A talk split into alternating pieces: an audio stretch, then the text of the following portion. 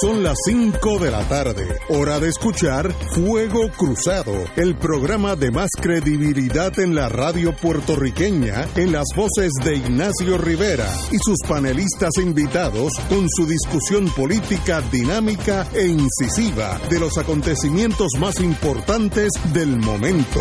Fuego Cruzado comienza ahora.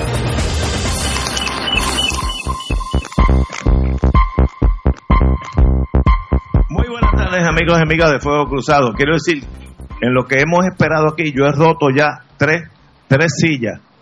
Yo estoy seguro que es sabotaje del Partido Popular. Quieren eliminarme, sacarme del aire, pero he roto, he caído patas arriba tres veces. Para que yo, pues, uno rueda con, con, el, con la adversidad. Vamos a ver si termino el programa sin caer por el piso nuevamente. Pero yo creo que es sabotaje, yo sé de quiénes son, pero eso está ahí Doña puesto. Evelyn te hubiera dicho que Dios castiga sin bar y sin fuete.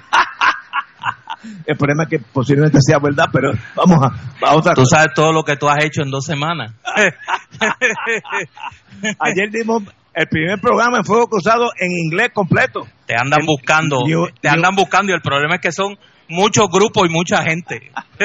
Tenemos esa voz que están oyendo, me place decir que hoy está aquí con nosotros Néstor Duprey, miembro de este panel por 12, 13 años. Eh, yo tenía pelo negro cuando él empezó y mírenme ahora. Y eso Salí- es por él, no es, no es por la edad, es por Salí él. demasiado rápido del retiro, me preocupa. Eh, habíamos hablado, no lo habíamos dicho, que pues obviamente esta es una fecha que no quería faltar. Eh, no cuadraban los tiempos de mi salida y el festival. Y pues le había prometido a los muchachos que para el festival iba a estar aquí, para Fuego Cruzado, pues los que han seguido este programa saben que esta fecha es muy especial. Eh, llegamos a este festival hace algunos años de la mano de nuestro hermano Carlos Gallizá y siempre está presente Carlos en este panel y pues obviamente esta es una cita que Fuego Cruzado cumple año tras año y yo pues no quería eh, faltar a esa a ese compromiso. Mañana va a estar la compañera María de Lourdes Guzmán en el panel. Eh, yo voy a tratar hoy de portarme bien. Los temas no ayudan mucho, pero por lo menos voy a hablar en español y pues espero que las intervenciones no sean desagradables para los oyentes. Ten- te- tenemos con nosotros al expresidente del Colegio de Abogados, nuestro Colegio de Abogados.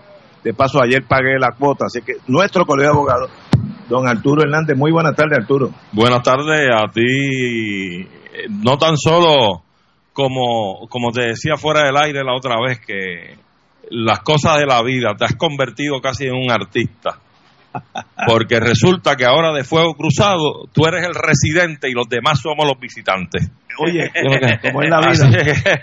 mira, a mi extrema derecha, no en el, en el, en el plano político, pero a mi extrema derecha, hoy aquí, a Tato Rivera Santana, planificador por excelencia. Así que, Tato, muy buenas tardes. Buenas tardes, Ignacio, Arturo, a Néstor y a todos los amigos y amigas que nos están escuchando. Feliz de estar en el Festival de Claridad y ahora en Fuego Cruzado. Déjame decirte que mi experiencia en el Festival de Claridad es de vida. Eh, yo fui, eh, participé en la circulación del periódico, fui administrador del periódico y director interino en algunas ocasiones.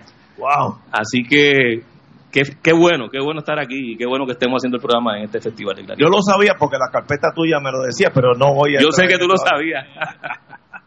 Pero, oye, y a la, si, fuera, si esto fuera artillería, sería a las 2 de la tarde. Aquellos que saben lo de reloj y artillería, a las 2 de la tarde tenemos el licenciado Sade, que es uno de los abogados principales ambientalistas de Puerto Rico, don Pedro Sade, que a Por Puerto ahí. Rico le debe muchísimo. Anda con la cría, anda Oye, con la empecé cría. a hablar y se fue, no sé si... Sí, no, anda por ahí, anda por ahí. Pedro Sade es un abogado de ambientalista de primera clase, yo diría el número uno en Puerto Rico, así que a don Pedro, eh, cuando le pase el susto que yo estoy hablando de él y regrese, bienvenido aquí. Oye, y veo por ahí a nuestro embajador en La Habana, a don Edwin González, director Ah, de la misión sí, de Puerto sí. Rico en Cuba. saludos Edwin. Anda por ahí. La carpeta de él tiene volúmenes, eh, ¿sabe? Eh, Hay, hay hasta un índice.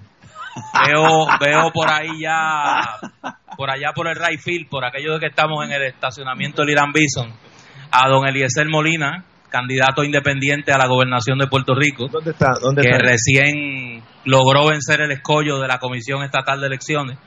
Bienvenido. Bienvenido aquí. Y veo por el lefil a la doctora Sayira Jordán Conde, que es la candidata del Movimiento Victoria Ciudadana a la comisaría residente La, la de acabo de Puerto Rico conocer. en Washington, anda por ahí. Muy bien. Veo otra gente que pues me imagino que prefieren que sus identidades queden protegidas. Sí. Así que saludos a todas y todos. Oye, hay varias noticias que Oye, tenemos. Ignacio, Dime. yo no sé si era que porque a mí me tocaba venir hoy, pero hay que empezar con una de esas titererías habituales. Yo que me había ya un poco desintoxicado de esto. Eh, esta tarde, la Cámara de Representantes, en una de esas cosas que ya han acostumbrado a hacer al pueblo de Puerto Rico, eh, votó en el Pleno para eh, derrotar el informe de la Comisión de Ética de la Cámara que apenas recomendaba un regaño al representante Georgie Navarro. Como parece que ni un regaño querían darle, la mayoría del Partido Nuevo Progresista derrotó ese informe y cuatro de los cinco miembros de la mayoría PNP en la Comisión de Ética, incluyendo el presidente de la comisión, el representante Ángel Peña, presentaron las renuncias correspondientes.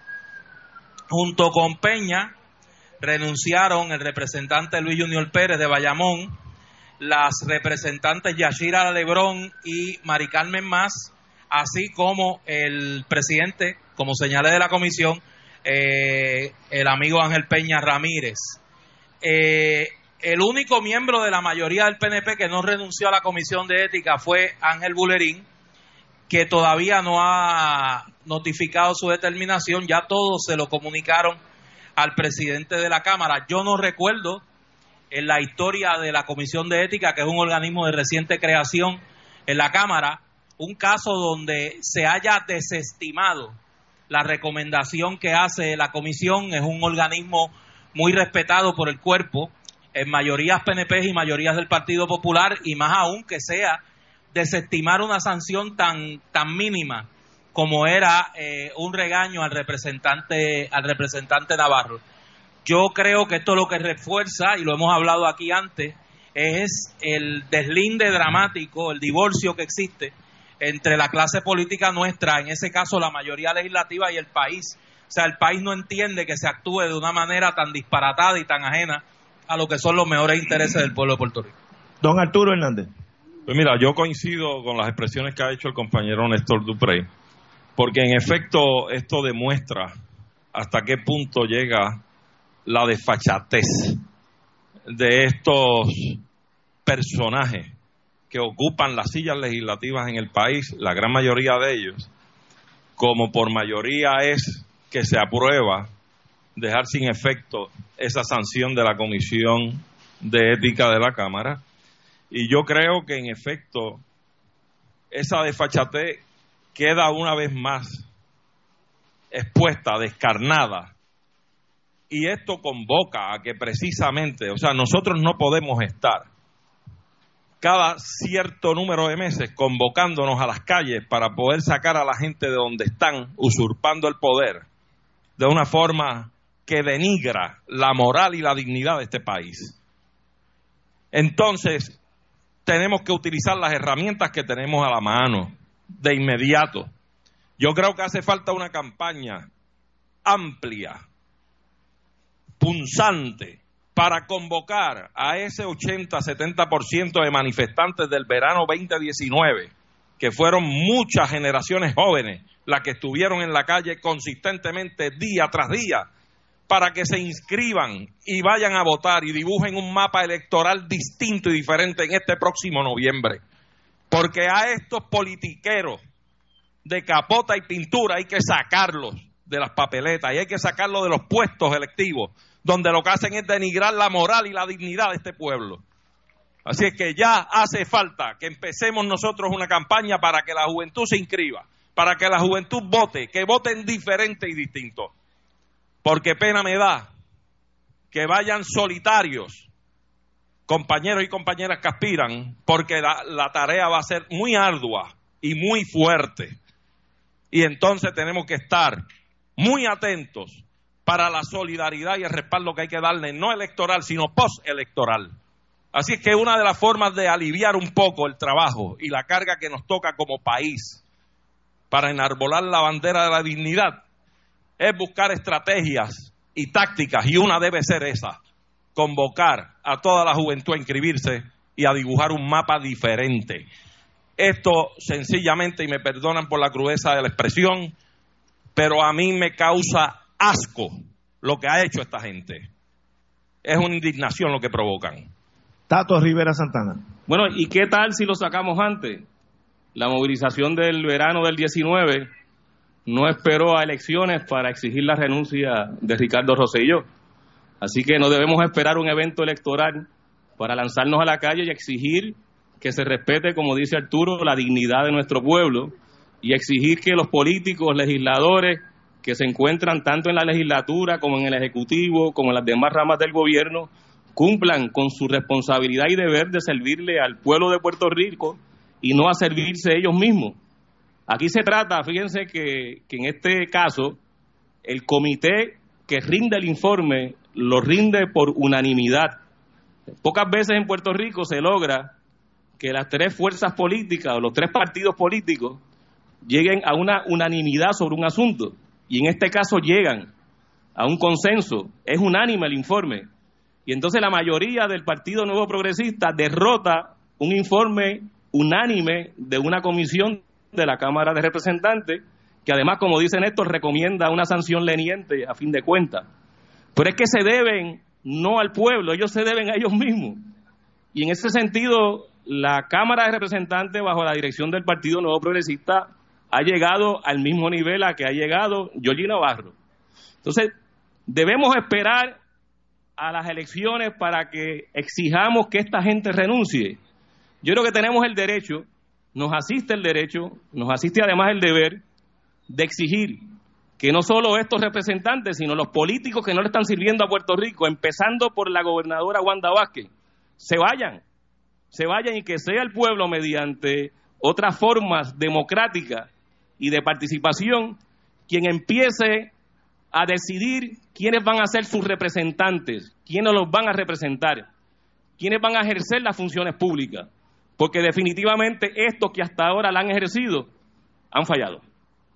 Señores, tenemos que ir a una pausa. Yo discrepo en algo de los compañeros. Vamos a una pausa y regresamos con Fuego Cruzado desde el Festival de Claridad. Fuego Cruzado está contigo en todo Puerto Rico.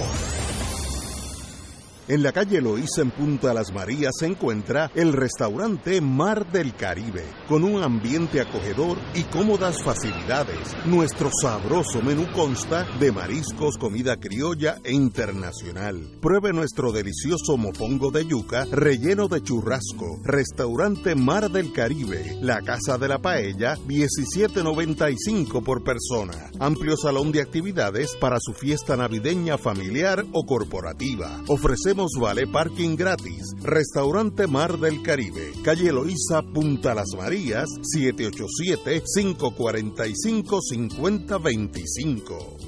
Las farmacias de la comunidad han estado siempre presentes en todo momento, atendiendo tus necesidades de salud para lograr un mayor bienestar. En tu farmacia te conocen, te ayudan y te brindan el mejor servicio a ti y a los tuyos siempre. Visita tu farmacia de comunidad más cercana y apoya lo nuestro. Tu farmacia de comunidad, tu salud, nuestra prioridad. Mensaje de la Asociación de Farmacias de la Comunidad.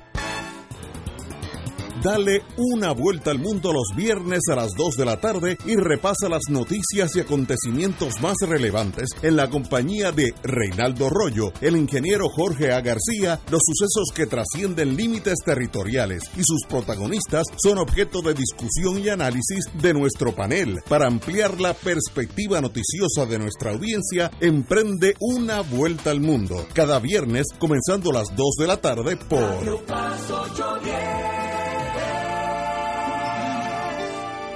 2.6 millones de autos en Puerto Rico, algunos de ellos con desperfectos.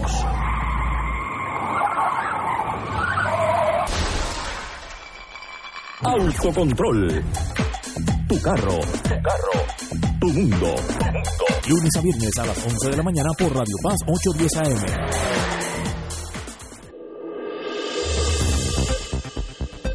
Y ahora continúa Fuego Cruzado.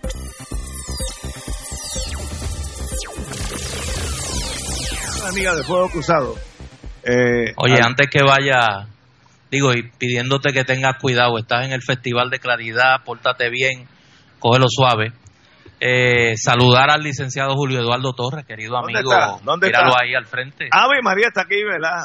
Buen abogado a tiempo, salva una vida. Así, así está. Saludos a Julio Eduardo. Y al compañero Eliezer Molina, que no se vaya de aquí, por ahorita No se después de vaya. las seis vamos a entrevistarlo. Y a la compañera, ¿cómo se A llama? la doctora Sayira Jordán Conde. Estamos como en la... También. Que ¿Cómo no se vaya. Sayira Jordán Conde. Jordán. Apréndete bien el nombre. Sayira Jordán. Sí. Eh, De eh, Utuado, lo vas a oír mucho por de ahí. Utuado. De Utuado. casi adjunta, así que algo Sí. bueno tiene. Con Pueblana del Provo. Tampoco- No se vayan porque después de las seis me gustaría entrevistarlo si ustedes, si está bien con ustedes. Oye, y antes que me pregunten, que sé que par de gente me, me ha preguntado, sí, ya fui al kiosco del PIB, sí, ya me comí sí. dos alcapurrias, Sí. ya ese, ese renglón fue atendido. Esas son las mejores alcapurrias del mundo. Las alcapurrias que venden en el kiosco del PIB. Hemos logrado una alianza táctica, por lo menos en el tema de las alcapurrias. Yo llegué tempranito, comí dos alcapurrias y un bacalaíto en el PIP. Excelente lugar. Así que está, si esto fuera artillería, están a las dos de la tarde, que es mirando a mí, a, a- a la derecha mía. Continúen nutriéndose de la fuente, por favor. Eh, no digan nada, no digan nada. Bueno, yo en torno, digo, tengo que estar de acuerdo con la- los miembros, los cinco integrantes del Partido Nuevo, de la Comisión de Ética, que presentaron su renuncia tras la recomendación de no hacer nada de Georgie Navarro. Eh, los entiendo y tal vez yo hubiera hecho lo mismo. Ahora voy para el otro lado. Los abogados siempre nos confundimos nosotros mismos. El, representante Navarro tuvo o tiene un problema que es el alcoholismo.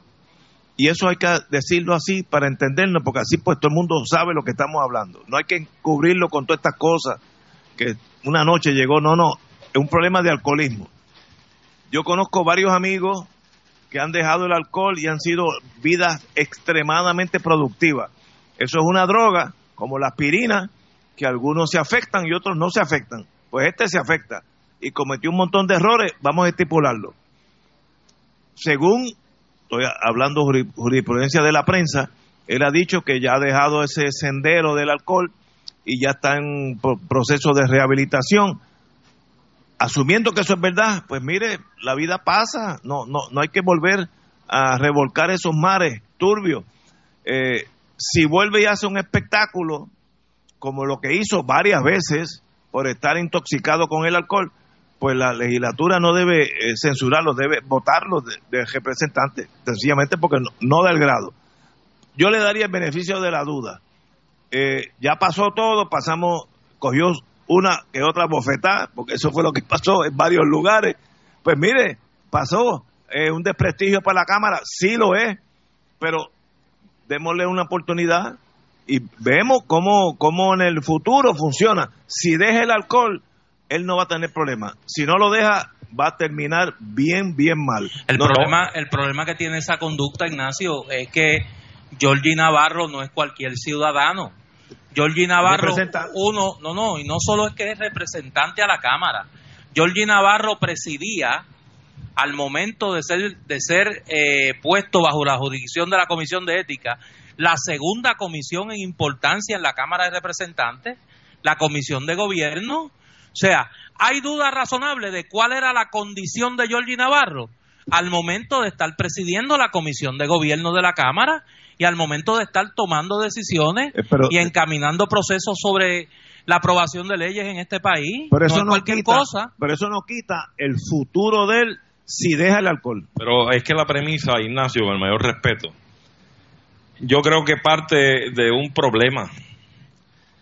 La Comisión de Ética pasó juicio sobre las actuaciones cometidas, los actos cometidos por este representante, de forma que denigró el prestigio de ese cuerpo legislativo. Bien, lo que le queda, si es que queda algo. Bueno, Hay unos, la cosa... comentarios, hay unos comentarios aquí. Hay, aquí es el que más o menos tiene su carpeta. No creas que. Por eso, Pero la cosa es... dije que te portes bien. Pórtate te portes bien, mantente dentro de los márgenes. Bueno, la cosa es la siguiente. Si asumimos la postura que tú planteas, estamos dando por bueno lo que hizo, o sea, no vas a pasar juicio sobre lo que ha hecho Georgie Navarro. ¿Qué ocurre si le das la oportunidad y vuelve y reincide, como tú dices, entonces lo votan? Es que es el jueguito de hago, no hago, me perdonan, la inmunidad, la impunidad que tiene este país de funcionarios en todas las etapas del orden de la ejecución pública se vuelve a reflejar ahora en una cosa tan sencilla, como decíamos ahorita, de una sanción tan leve, tan inocua para lo que ocurrió, y entonces resulta que tampoco. Yo creo que no, yo creo que aquí están precisamente fallando en el desempeño de sus funciones todos estos legisladores que votaron para dejar sin efecto el informe de la comisión. Tato. Además, eh, Yogi Navarro es reincidente. Este no es la primera vez que entra en ese tipo de actuación. O Ha, sea, ha dado su cabezazo el, el anteriormente. país, el país ha visto en los medios otras actuaciones de Yogi Navarro iguales o peores que, que esta última. Pero además, aquí la comisión ya pasó juicio sobre esos hechos. Y de hecho, se aceptó que se cometieron. O sea, aquí no hay duda de que eso ocurrió. La comisión hace la evaluación, emite el juicio y entonces la mayoría de la Cámara del PNP derrota el informe de esa comisión. Eso es inaceptable. Eso, eso es Ese- un precedente ese- ese es el- funesto. exacto, ese es el mensaje equivocado, ese es el mensaje que no se puede enviar. Y aquella canción de antaño que decía, borracho no vale. No hay que darle un- una segunda oportunidad a un borrachito. Pues No, no. mire, si deja el, el alcohol... A va este a ya ser- se la dieron, Ignacio. no, no, no, es que si no va de borracho, pues no vale que esté allí sentado, que Oye. se largue, se vaya. Oye, esto, esto es un grupo hostil. Estoy notando cierta, cierta, cierto negativismo. Pero, Señores, oye, si mire. vas a citar la jurisprudencia de borracho no vale, Exacto.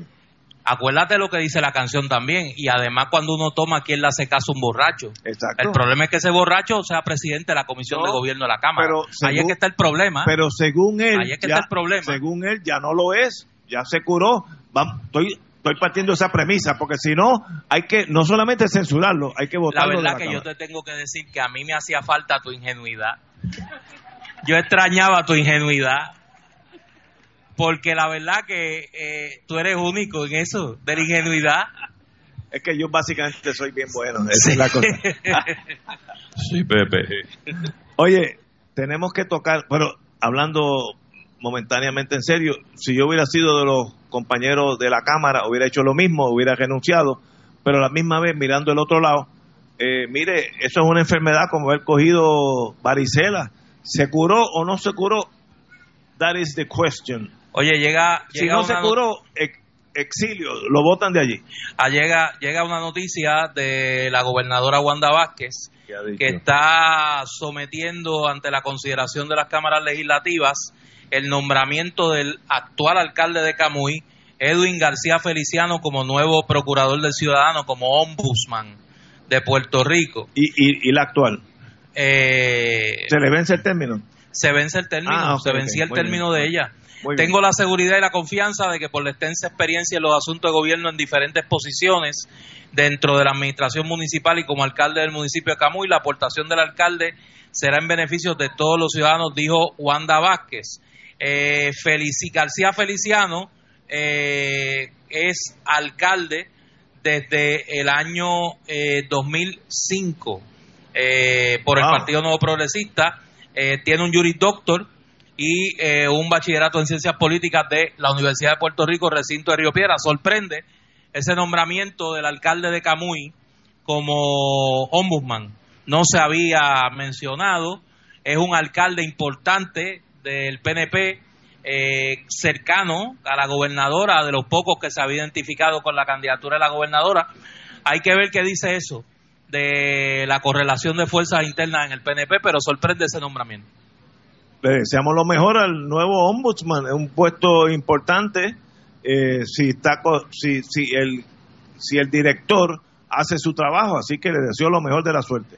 Pues mira, yo creo que en primer término, en términos de qué tipo de estrategia política puede estar la gobernadora realizando o ejecutando con este nombramiento, pues evidentemente yo creo que envía varios mensajes en términos de las huestes que pueda levantar en esa zona en esa región de Camuy y pueblos adyacentes con traer a ese alcalde a una posición en el Ejecutivo donde incluso si pudiera ser el trabajo que le corresponde a un procurador del ciudadano, aquí harían falta muchos procuradores porque a los ciudadanos hay que ayudarlos en tantas facetas y en tantas dimensiones en Puerto Rico, comenzando con enfrentarse a los problemas burocráticos de las agencias del país, de gobierno y de los municipios. O sea que aquí habría espacio y habría justificación para poder tener por lo menos regionalmente un procurador de ciudadanos, porque es que es increíble. Yo conozco de gente que ha querido abrir un negocio y llevan seis meses esperando que le den los permisos para poder abrir una gomera. No hay oposición de ningún vecino y le dicen y le anuncian que van a celebrar vistas públicas. Cancelan la vista, la posponen y el pobre hombre viviendo de, de la caridad en lo que puede abrir su negocito para ganarse la vida decentemente. Así es que yo creo que procuradores hacen falta o a fin de cuentas ninguno y volver al verano del 2019 porque es que se nos acaba la fe y la esperanza. Oye, me escriben del bufete extendido que se activó y está activa hoy temporeramente. Me dicen que este alcalde de Camuy eh, tiene primar, tenía primaria y que parece que es un salvavidas que le están tirando. Digo, un salvavidas, no, le tiraron un transatlántico, porque eso es un guisito de 10 años. Es un, eh, oye, como dice Arturo, un yate con dinghy le han tirado a ese muchacho ahí. Si hace su trabajo, bienvenido. Tato. Bueno, realmente con ese resumen que se ha leído de quién es este alcalde, se trata de un premio político de la gobernadora al alcalde de, de Camuy. Y entonces eso ya contamina lo que debe ser la figura del ombudsman. Ya la posibilidad de que tengamos un funcionario que puede ejercer efectivamente la responsabilidad del ombudsman, pues queda manchada y queda en ese sentido truncada por el hecho de que el nombramiento es por criterio político partidista y en este caso particularmente como un premio político. Si en el pasado no hemos tenido esa figura que se entiende debe cumplir con una responsabilidad de defender al ciudadano, con este nombramiento tampoco es la posibilidad de que la tengamos. Y creo que eso en, en cierta medida retrata la situación de un gobierno que está inoperante, de unas agencias públicas que no están cumpliendo con su función. De hecho, la presencia y la existencia misma de un ombudsman lo que refleja es que el gobierno no cumple adecuadamente con sus responsabilidades. Si además los funcionarios que se nombran no tienen la vocación para ejercer esa responsabilidad, pues de nada vale que tengamos esa figura. Se trata de otro botín electoral, de otro botín político, de otro botín de favor político que no beneficia ni ayuda al país. Oye, y tiene una secuela esto, Ignacio. Oye, la verdad que esta gente son bien creativos. ¿Tú sabes quién va de alcalde de Camuy? A sustituir a este ciudadano, el ombudsman, el, nuevo ombudsman. ¿El hijo? No, oh. es un muchacho que se llama Gaby Hernández, Gabriel Hernández Rodríguez. ¿Tú sabes quién es? No sé. El chief of staff del presidente del Senado. Bueno, el pues, jefe de gabinete de Tomás espérate. Rivera Chats, que la última vez que se supo de él andaba paseando Pero por el Departamento de Justicia. Tampoco esperas que sea de sendero luminoso, así No, que no, los no, yo sé, se acomodan unos a otros. Las cosas no hay que hacerlas tan burdamente. para eso son, para eso uno gana las elecciones, como dicen algunos amigos míos. Señores, tenemos que ir con esta eh, nota de esperanza del sistema político. Vamos a una pausa y regresamos con Fuegos Cruzados. Fuego Cruzado está contigo en todo Puerto Rico. Febrero sabe a Festival de Claridad. Pronto, del 20 al 23 de febrero, en el estacionamiento del Irán Bison, dedicado al patriota José Enrique Quique Ayoró a Santa Liz. La mejor y más completa feria cultural del país. Música, artesanos, exhibiciones, libros, teatro, cine, deportes, gastronomía, charlas y eventos para niños. Te esperamos en el Festival de Claridad del 20 al 23 de febrero. Auspician Medalla, Palo Viejo, Vodka Sky, Palo Ready, Cooperativas Senogandía, MMM y Radio Paz. Existen instrumentos financieros que generan ganancias de los mercados bursátiles con garantía de principal invertido. Las anualidades indexadas brindan excelentes rendimientos y garantías de inversión superando los instrumentos tradicionales de ahorro. Para orientación y citas, llama a los expertos en seguros y anualidades de RJBB and Associates al 787-691-2899 o al 787-505-1891 proveyendo tranquilidad, transfiriendo tu riesgo. Recuerda 787-691-2899 o 505-1891. Radio Paz te ofrece el mejor motivo para levantarte temprano y disfrutar el comienzo de un nuevo día de lunes a viernes con Enrique Liboy y Radio Paz en la mañana. La dosis perfecta de noticias, deportes y éxitos musicales de todos los tiempos, humor y calendario de actividades y tus peticiones musicales por el 787-300-4982. Conéctate con el 810 AM de lunes a viernes con Enrique Liboy y Radio Paz en la mañana. Fuego Cruzado, el programa de más credibilidad en la radio puertorriqueña, es ahora la tribuna abierta de análisis noticioso, con diversas perspectivas que exploran el trasfondo de lo que acontece a diario y cómo nos afecta. Escucha Ignacio Rivera y sus panelistas invitados de lunes a viernes en Fuego Cruzado en transmisión diferida a las 10 de la noche por Oro 92.5 FM. Hoy más que nunca, Puerto Rico necesita el cooperativismo para juntos salir adelante como pueblo. Conoce cómo podemos hacerlo. Sintoniza Cooperativismo por Puerto Rico, el programa radial de la Liga de Cooperativas. Todos los martes a las 4 de la tarde, por aquí, por Radio Paz 810 AM. Y ahora continúa Fuego Cruzado.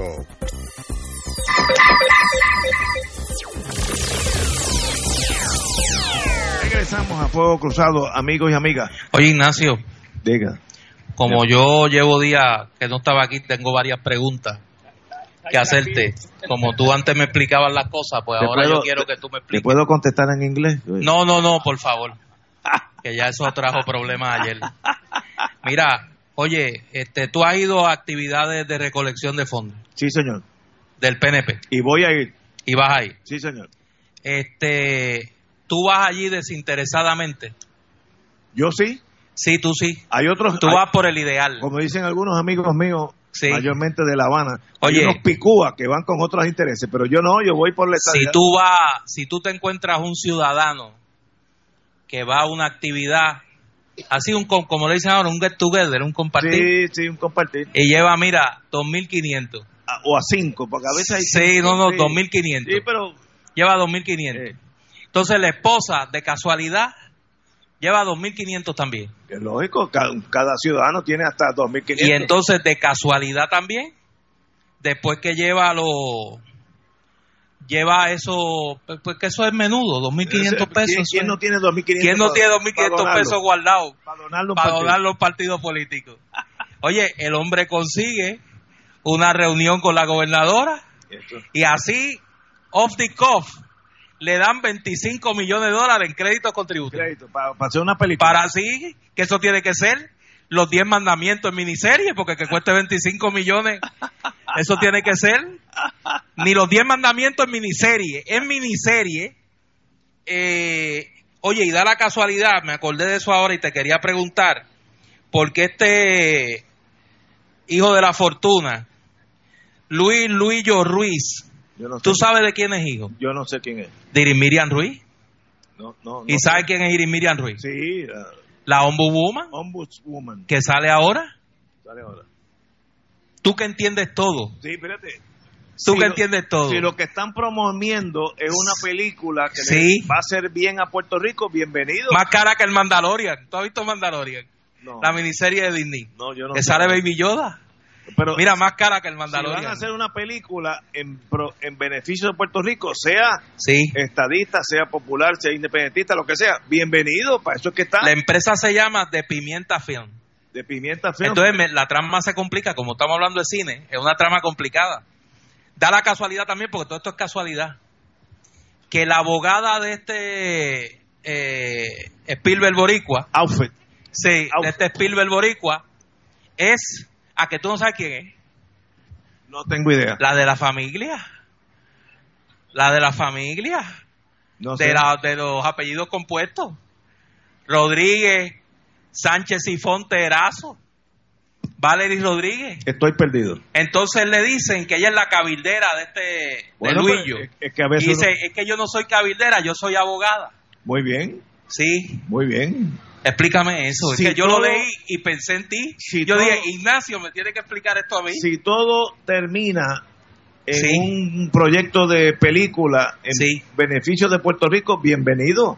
El hecho que sean estadistas, si el gobierno es estadista, uno sabe que va a haber una una inclinación a ayudar a los estadistas. ¿Tú crees que si va cualquier documentalista y le No. pide una reunión a la gobernadora y le dice, mire, yo tengo este proyecto para hacer un documental de XY, le dice, ah, no te preocupes, 25 millones en crédito contributivo. Pero mira, una Me corrección. gustaría que fuera así, pero la vida no es así. Una, una corrección, Néstor. Yo creo que, que no es de la familia.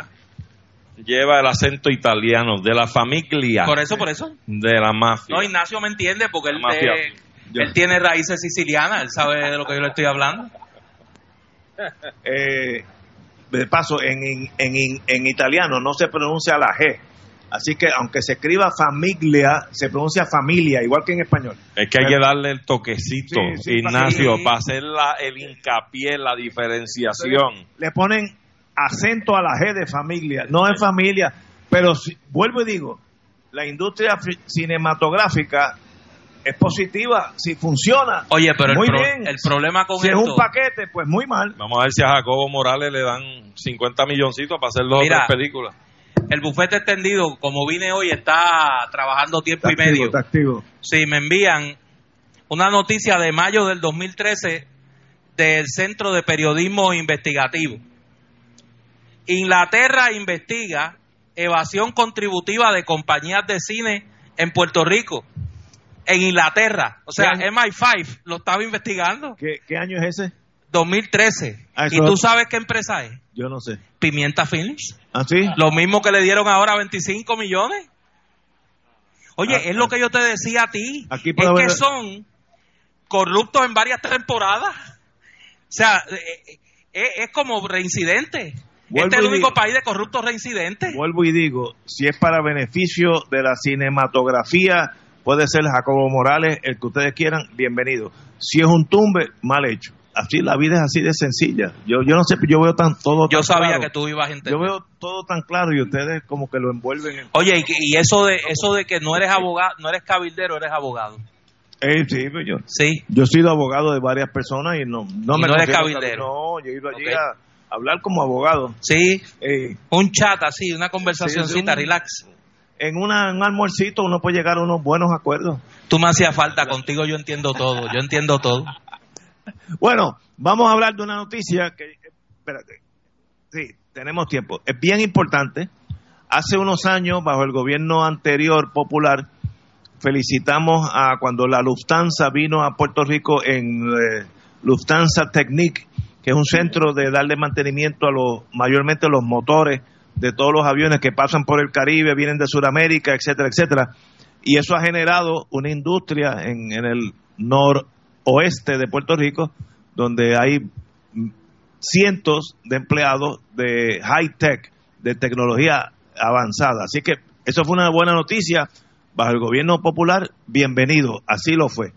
Hoy hay una noticia que tiene el mismo potencial y es, copiándonos de Alaska, dispensa tentativa al cabotaje aéreo. En el, en el aire existe la misma ley de cabotaje del mar. Otras palabras, la única forma de usted entrar a Estados Unidos es de un país en, el aire, de un avión, es entrar directamente. Usted se eleva en París y aterriza en Nueva York. Con eso no hay problema. Pero si usted se eleva en París y aterriza en Boston, usted no puede seguir para Nueva York. Porque igual que la ley de cabotaje. Eh, Alaska fue la primera que dio adelante y obtuvo el aeropuerto más grande del mundo de carga en Anchorage, Alaska, porque toda la carga aérea que viene del oriente para en, en Anchorage, Alaska, que digo, repito, el, aeropuerto más grande de carga del mundo es en Anchorage, y allí el avión ese que Air China puede dejar la mitad de la carga que va para California y la otra mitad que va para Nueva York, antes tenía que apearla y volarla a un avión eh, americano. Eh, obtuvieron esa dispensa y ese Air China puede ir a Alaska, dejar la mitad de la carga que va para otros estados y seguir para Nueva York. Y con lo mismo con pasajeros.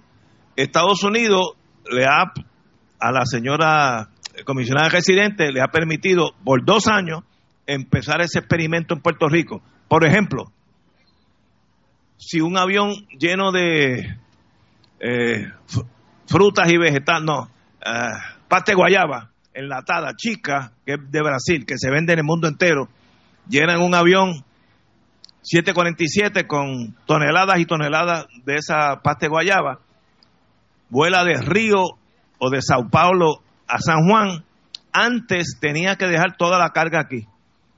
Ahora deja lo que va para aquí, que es un 10% de la carga, y sigue con el otro 90% para Estados Unidos. Es un adelanto extremo. Lo mismo con pasajeros.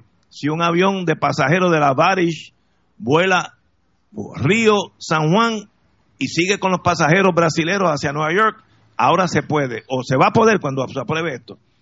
Excelente concesión, vemos, nos, nos dan una, igual que hicieron con Alaska, vamos a ver cómo funcionan en dos años, si funcionan bien y si no también. Alaska cogió esa, esa oportunidad y ha explotado Alaska, como dije anteriormente, el mayor aeropuerto del mundo de carga es vía el Pacífico. Yo creo que nosotros tenemos una oportunidad en el Caribe como intermediario entre Sudamérica, que está creciendo, exporta muchísimo. Hay miles de pasajeros, que le vuelan por encima a Puerto Rico y siguen para Atlanta, Florida, etcétera, etcétera, Nueva York.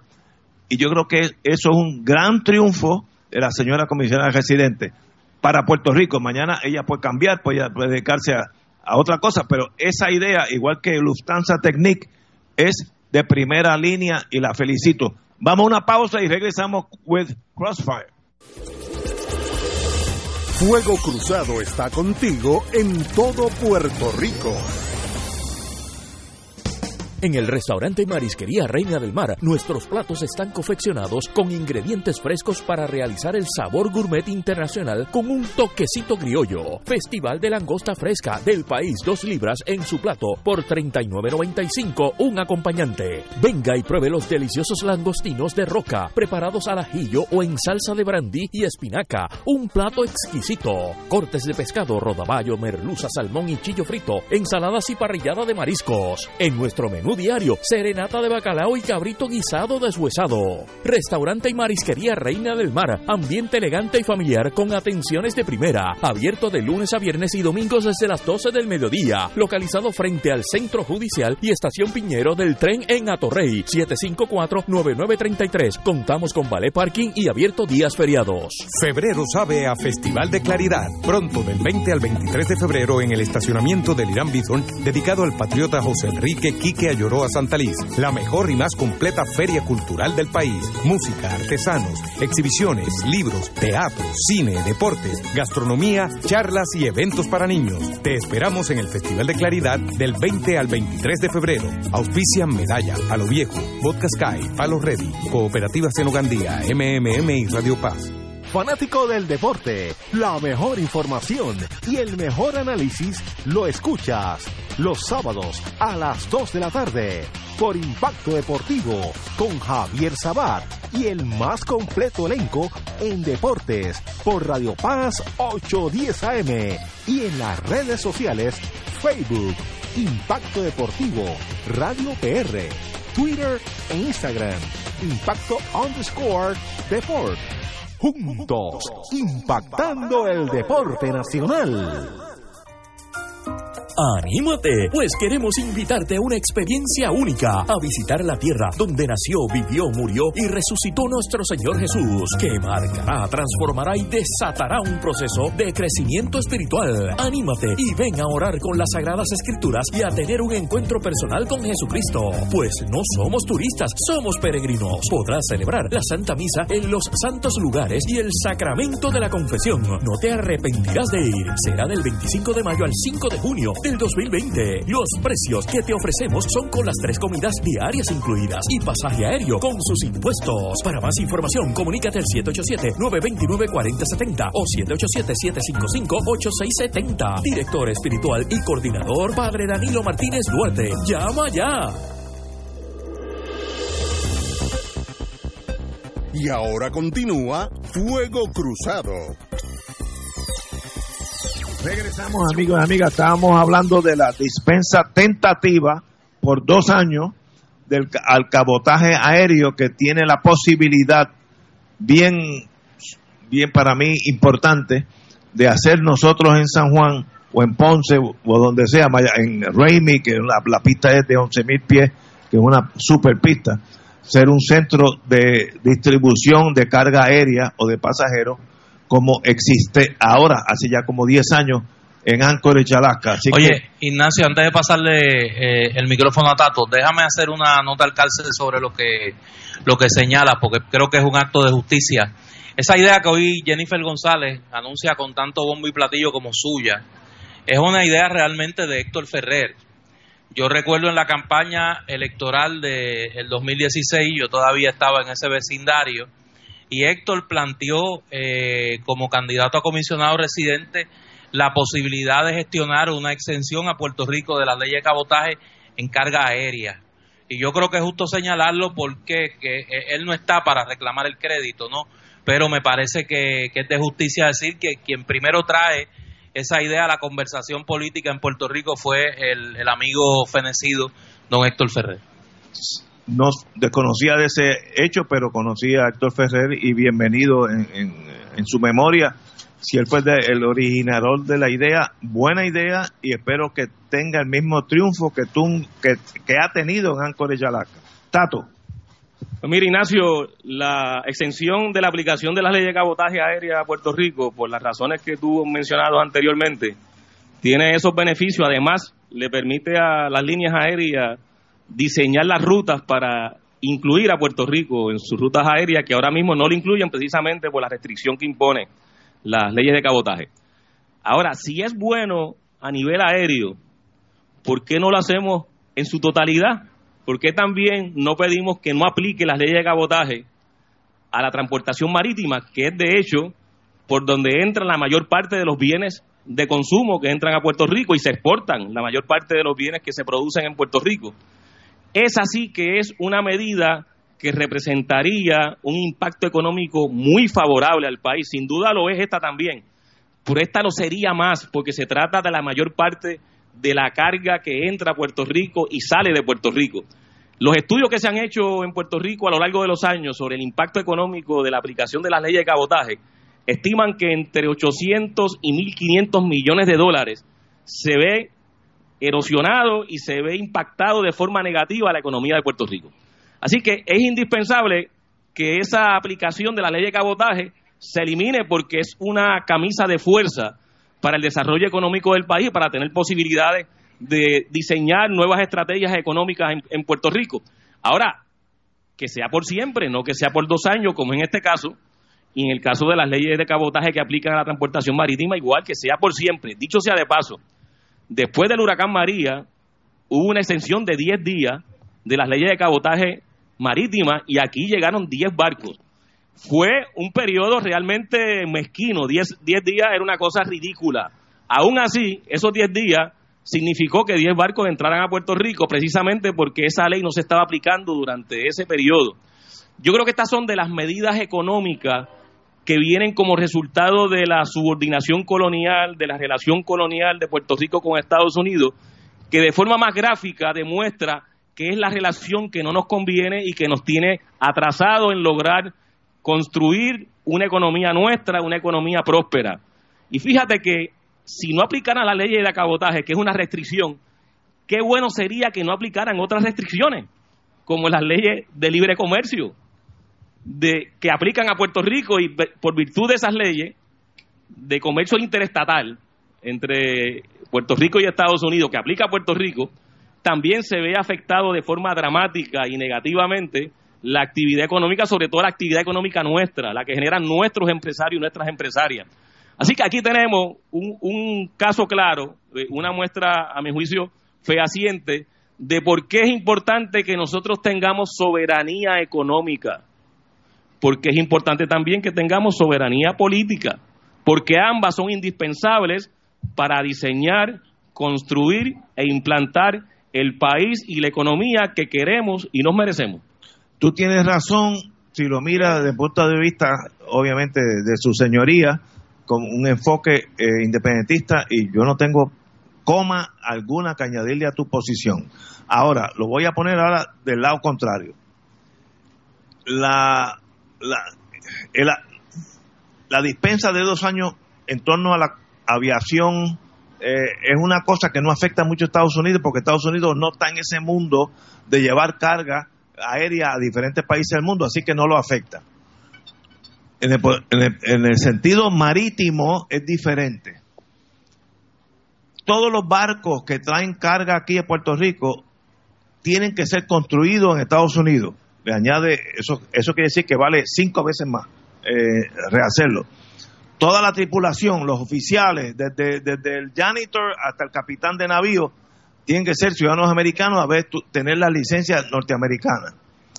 Si yo soy senador de Luisiana, donde se hacen esos barcos, y en Mississippi, Pascagoula, Mississippi, donde se forjan esos barcos, pues yo no quiero que me eliminen la ley de cabotaje, porque esos son los únicos barcos de, transporte marítimo que yo hago. Sería cerrar ese astillero.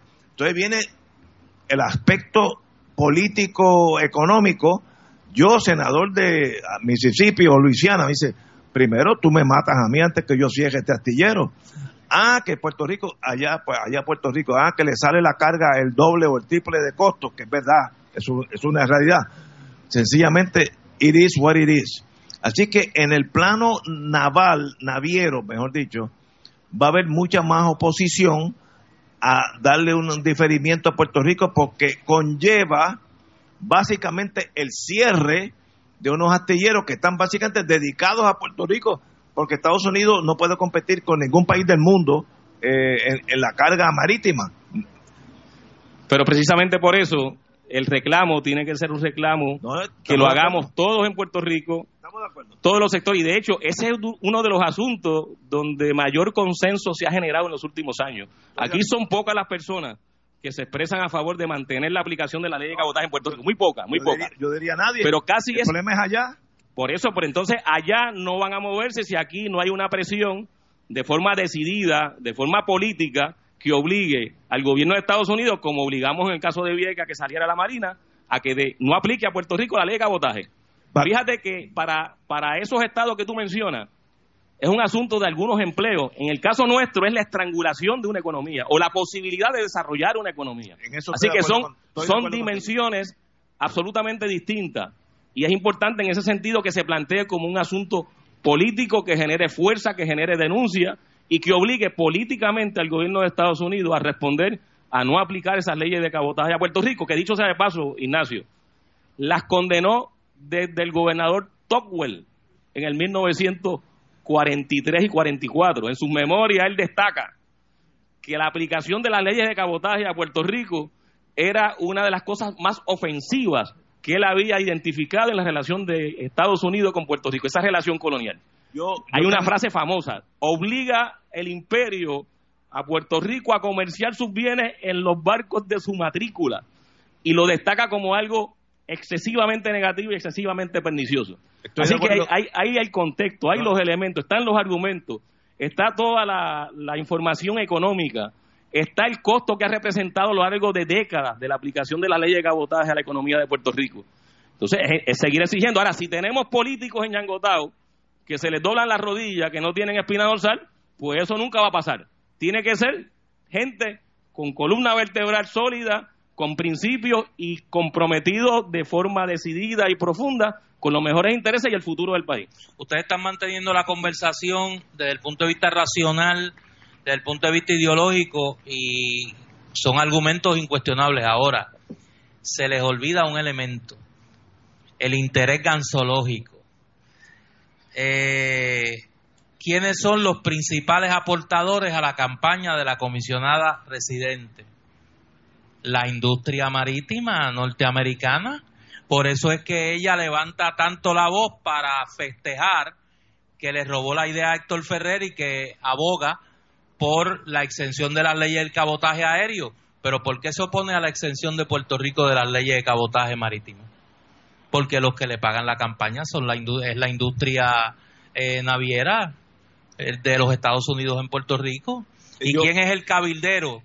¿Quién es el cabildero? El único comisionado residente, además de Jennifer González, que se ha opuesto a la exención de Puerto Rico de las leyes de cabotaje. Carlos Roberto Barceló. Y Luis Fortuño. Yo, yo, añadirle a los compañeros, que no estoy en desacuerdo con ellos, si usted manda, en mis tiempos en los supermercados Pueblo, mandaba un furgón de Port Elizabeth, New Jersey, a San Juan, y mandaba el mismo día un furgón de Port Elizabeth, New Jersey, a San Tomás, que es aquí al lado, un poquito más allá de, de Fajardo, la diferencia por furgón era 800 dólares porque por razones históricas las Islas Vírgenes no caen bajo las leyes de cabotaje y entonces un barco de carga coreano podía coger el mismo furgón en Port Elizabeth, New Jersey, llevarlo a San Tomás y costaba 800 dólares menos. Así que es un montón de dinero por furgón más. ¿Cómo se ataca eso? Pues mire, hay que bajarse, hay que tener, yo estoy de acuerdo con los compañeros, sería mejor un beneficio para Puerto Rico eliminar eso. Ahora le estoy diciendo que hay varios estados donde hay intereses creados y esos senadores eh, jalan para su lado como debe ser. No, no estoy diciendo que sea bueno o malo. Si tú eres de Luisiana o tú eres de Mississippi, donde se hacen esos barcos, si tú eres de New York, hay una academia de marina mercante que es más o menos para estos barcos. Pues yo no quiero cerrar mi, mi escuela Merchant Marine Academy, se llama, en New York Kings Point en New York. Pues señores, hay que, si uno está en el mundo político, nosotros no estamos, yo creo que eso es muy positivo, hay que estar consciente que tú te vas a enfrentar a esa fuerza. El, senador de New York no va a votar a favor porque hay que cerrar Kings Point, Merchant Academy. Y el de Mississippi y de Alabama, ni hablar de eso, eh, Luisiana, perdón. Así que estoy diciendo cuál es el escenario, no, no estoy diciendo si es bueno o malo. ¿Cuál es el problema con la Marina Mercante? Es que hay millones de dólares envueltos en esa transacción. Tomándolo por donde lo dejan. Ciertamente lo que ustedes han planteado es una realidad y lo que tú planteas en términos de los grandes intereses que mueven la industria marítima norteamericana eh, son nefastos. Ahora bien, sabemos y conocemos todos que desde que los norteamericanos entran a Puerto Rico, lo primero que hacen es crear un enclave económico en Puerto Rico, la devaluación del peso puertorriqueño, las leyes de cabotaje en ambas legislaciones primarias que hubo, el Acta Jones, la FORA, contemplaron desde un principio la imposición de estas leyes, que al día de hoy todavía continuamos padeciéndolas. Esto es soltar un nudo de la soga que nos ata en este coloniaje político y económico con los norteamericanos, el dar esta dispensa por dos años a nivel de carga aérea y de pasajeros aéreos. Así es que yo creo como Tato, o sea, aquí hay que hacer una presión de todo el pueblo de Puerto Rico y todos los sectores. Y hay que desnudar públicamente a los que se oponen o no se unen a ese tipo de convocatoria y de puja por saber si es que están amarrados en sus intereses con los grandes intereses para sacarlos al lado y echarlos afuera. Tenemos que tomar acción concertada. Tenemos que hacer una gran campaña para que el país empiece a ser liberado de estas ataduras que no nos dejan andar, echar adelante. Ahora mismo si, si tuviéramos la gran oportunidad de estar exento de las leyes de cabotaje a nivel de la carga marítima, el puerto más directo que hay del canal del Panamá, de Panamá hacia las Antillas es Puerto Rico. Y sería el puerto de Ponce ideal para una actividad económica de esta naturaleza. Yo creo que según hacen fila los barcos en Panamá para pasar el canal, probablemente pudiéramos producir alguna filita. De hecho, Arturo, una, frente a Ponce. Una de las razones que se menciona para que no haya podido lograrse la operación del puerto de las Américas en Ponce es precisamente, la, aplicación de la ley de cabotaje que se convierte en un elemento disuasivo, es decir, no, no, ayuda a fomentar que se pueda generar esa actividad de tránsito de barcos hacia el puerto y de, hecho, Ponce y de transferencia de, de carga para entonces añadirle valor que se pueda entonces exportar a otros lugares. Ciertamente, así. Tenemos que ir a una pausa, continuamos con este tema. Después Antes de que te vaya a la pausa, déjame saludarlo porque sé que se vaya mismo por ahí, tiene otro compromiso. Por ahí está don Víctor Alvarado, destacado dirigente de la lucha contra el depósito de ceniza en Peñuela. ¿Dónde está? Eh, eh, está a la derecha geográficamente. Muy buena, muy Gran puertorriqueño, se ha ofrecido como candidato al Senado por el distrito de Ponce, por el Partido Independentista Puertorriqueño. Más allá de colores, yo creo que le suma al país. Víctor, con su lucha, eh, ha dado el frente, ha estado dispuesto a hacer desobediencia civil allí junto a las compañeras y compañeros, y es un ejemplo de que desde la calle se pueden cambiar las cosas. Así que, Víctor, mi respeto Bienvenido. siempre. Regresamos, amigos. Fuego Cruzado está contigo en todo Puerto Rico. Aquí la llama se enciende cada tarde a las 5 porque escuchas Radio Paz 810 AM, WKBM San Juan y retransmite en diferido WOROFM Corozal San Juan, la Casa de Fuego Cruzado, el programa de más credibilidad en la radio puertorriqueña.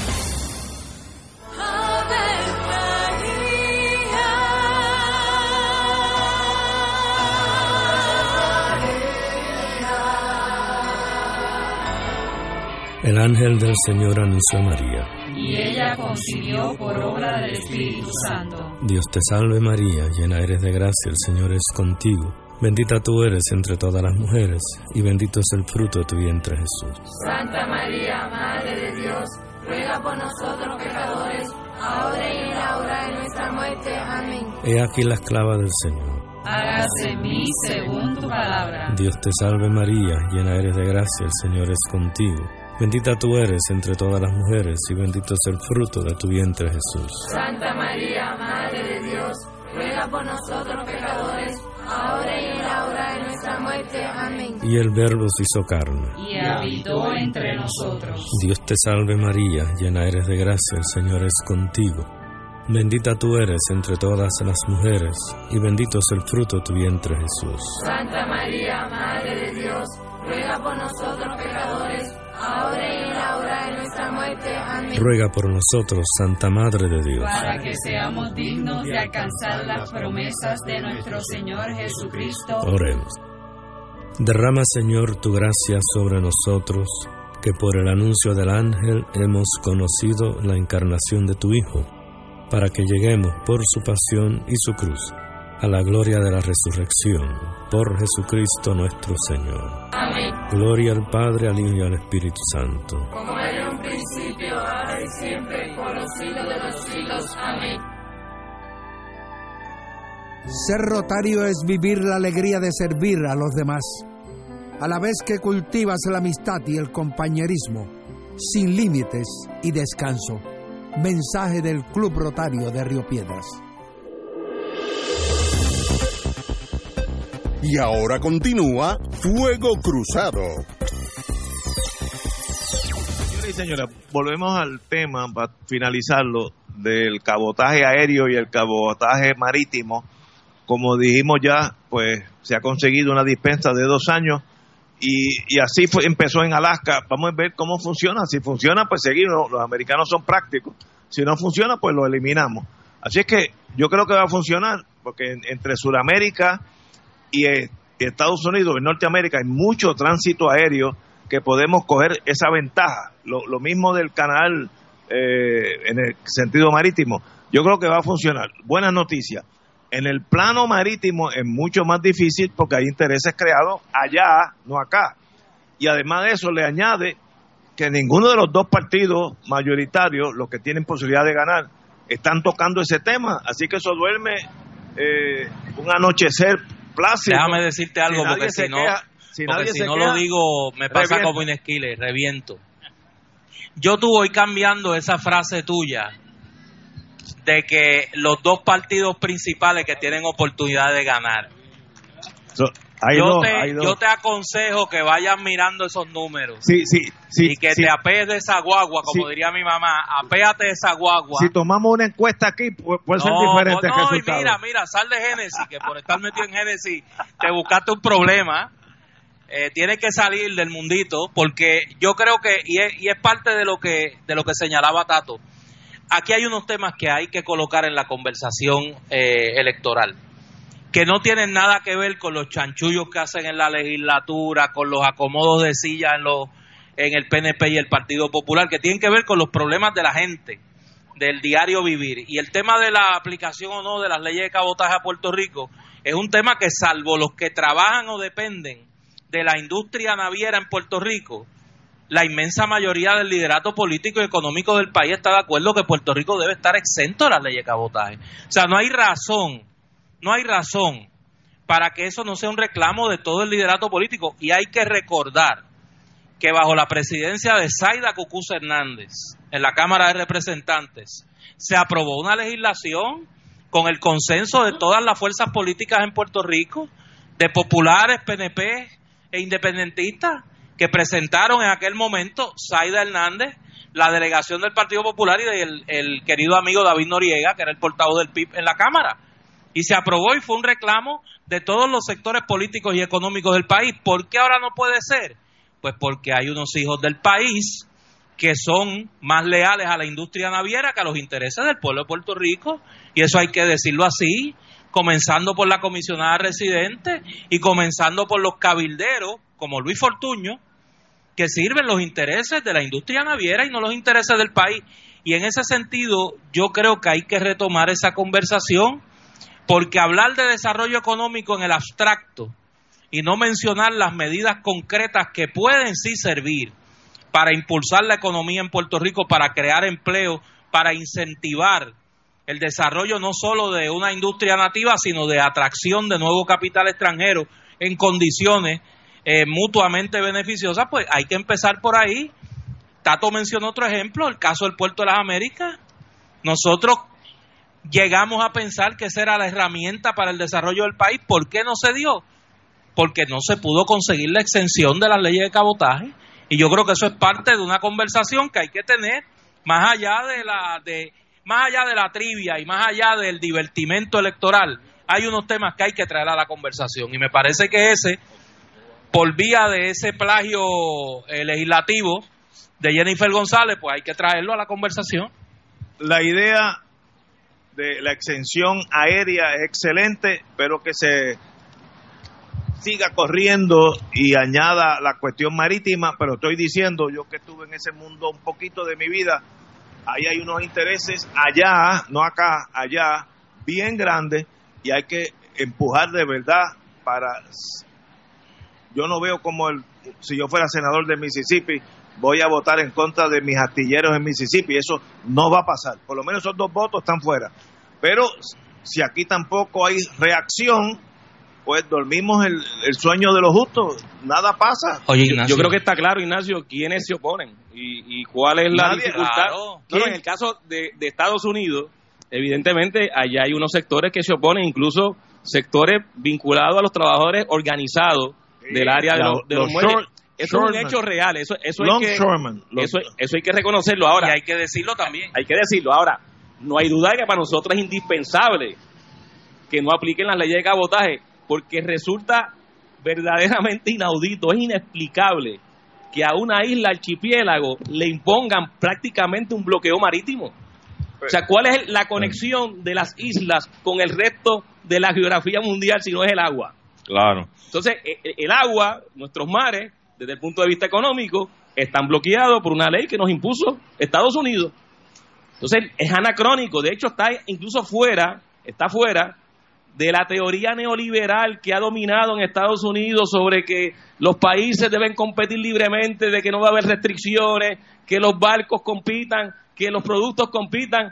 Y en el caso de Puerto Rico, ahí se estrella toda esa teoría neoliberal. Aquí nos imponen un proteccionismo prehistórico, anacrónico, que no se sostiene con ninguna otra lógica que no sea los hechos que tú mencionas, Ignacio. Exacto, pero los intereses y esos intereses hay que vencerlos. Mira, y según están eh, los intereses en la industria marítima, que obedecen a los obreros organizados de esa industria, que también están identificados con uno de esos partidos nacionales norteamericanos, pero también los dueños navieros también están relacionados al otro partido nacional norteamericano y entonces cuando tú vienes a ver el problema es tremendo porque tienes dominada el aspecto político en Estados Unidos por parte de esta industria. Ahora, eso es un problema que porque exista el problema no nos podemos quedar sin hacer nada.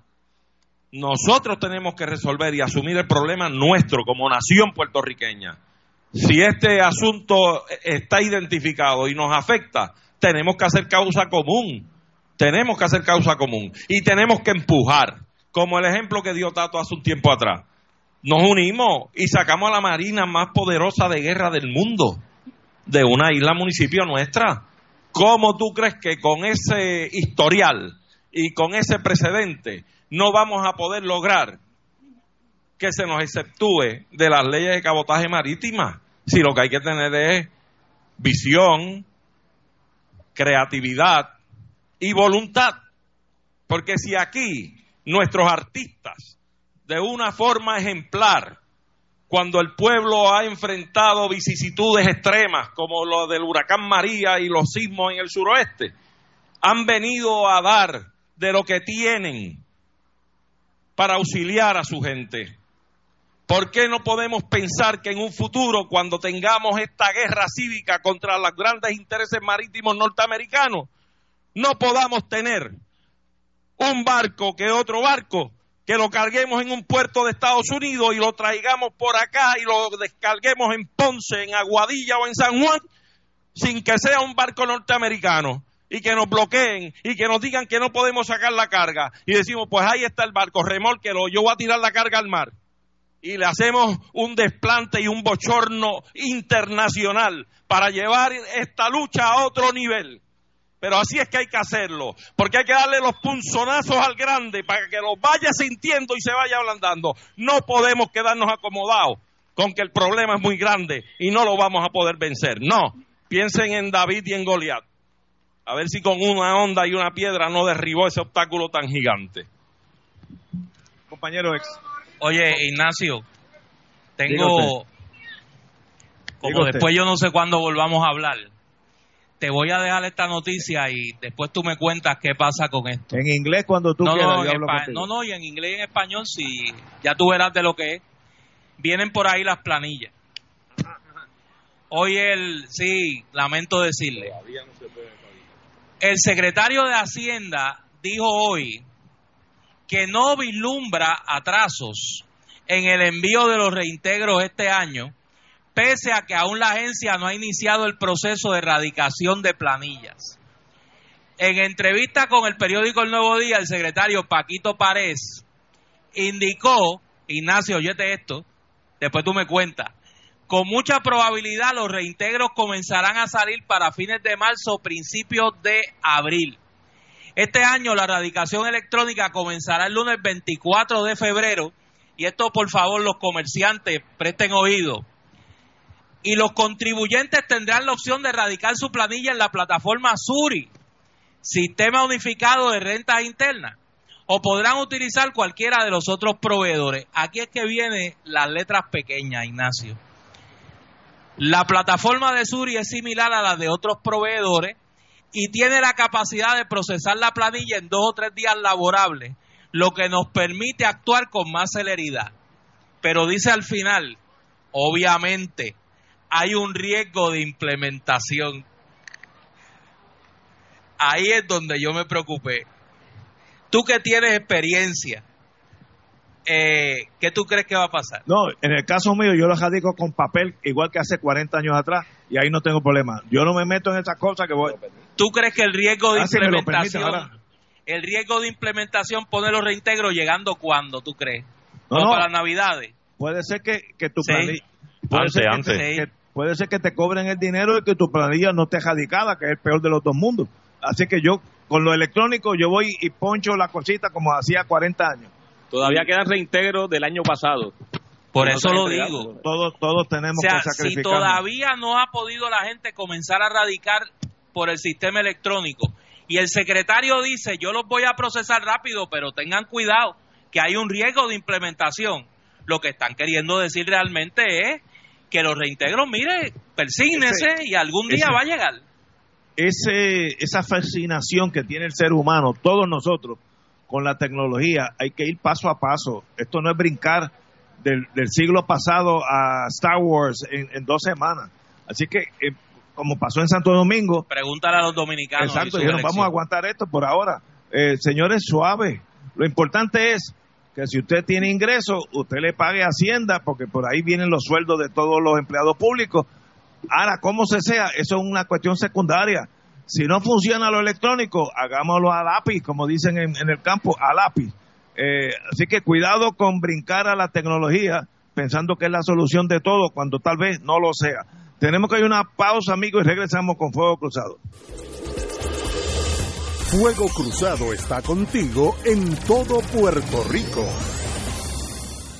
Febrero sabe a Festival de Claridad. Pronto, del 20 al 23 de febrero, en el estacionamiento del Irán Bithorn, dedicado al patriota José Enrique Quique Ayoroa Santaliz. La mejor y más completa feria cultural del país. Música, artesanos, exhibiciones, libros, teatro, cine, deportes, gastronomía, charlas y eventos para niños. Te esperamos en el Festival de Claridad del 20 al 23 de febrero. Auspician Medalla, Palo Viejo, Vodka Sky, Palo Ready, Cooperativas Senogandía, MMM y Radio Paz.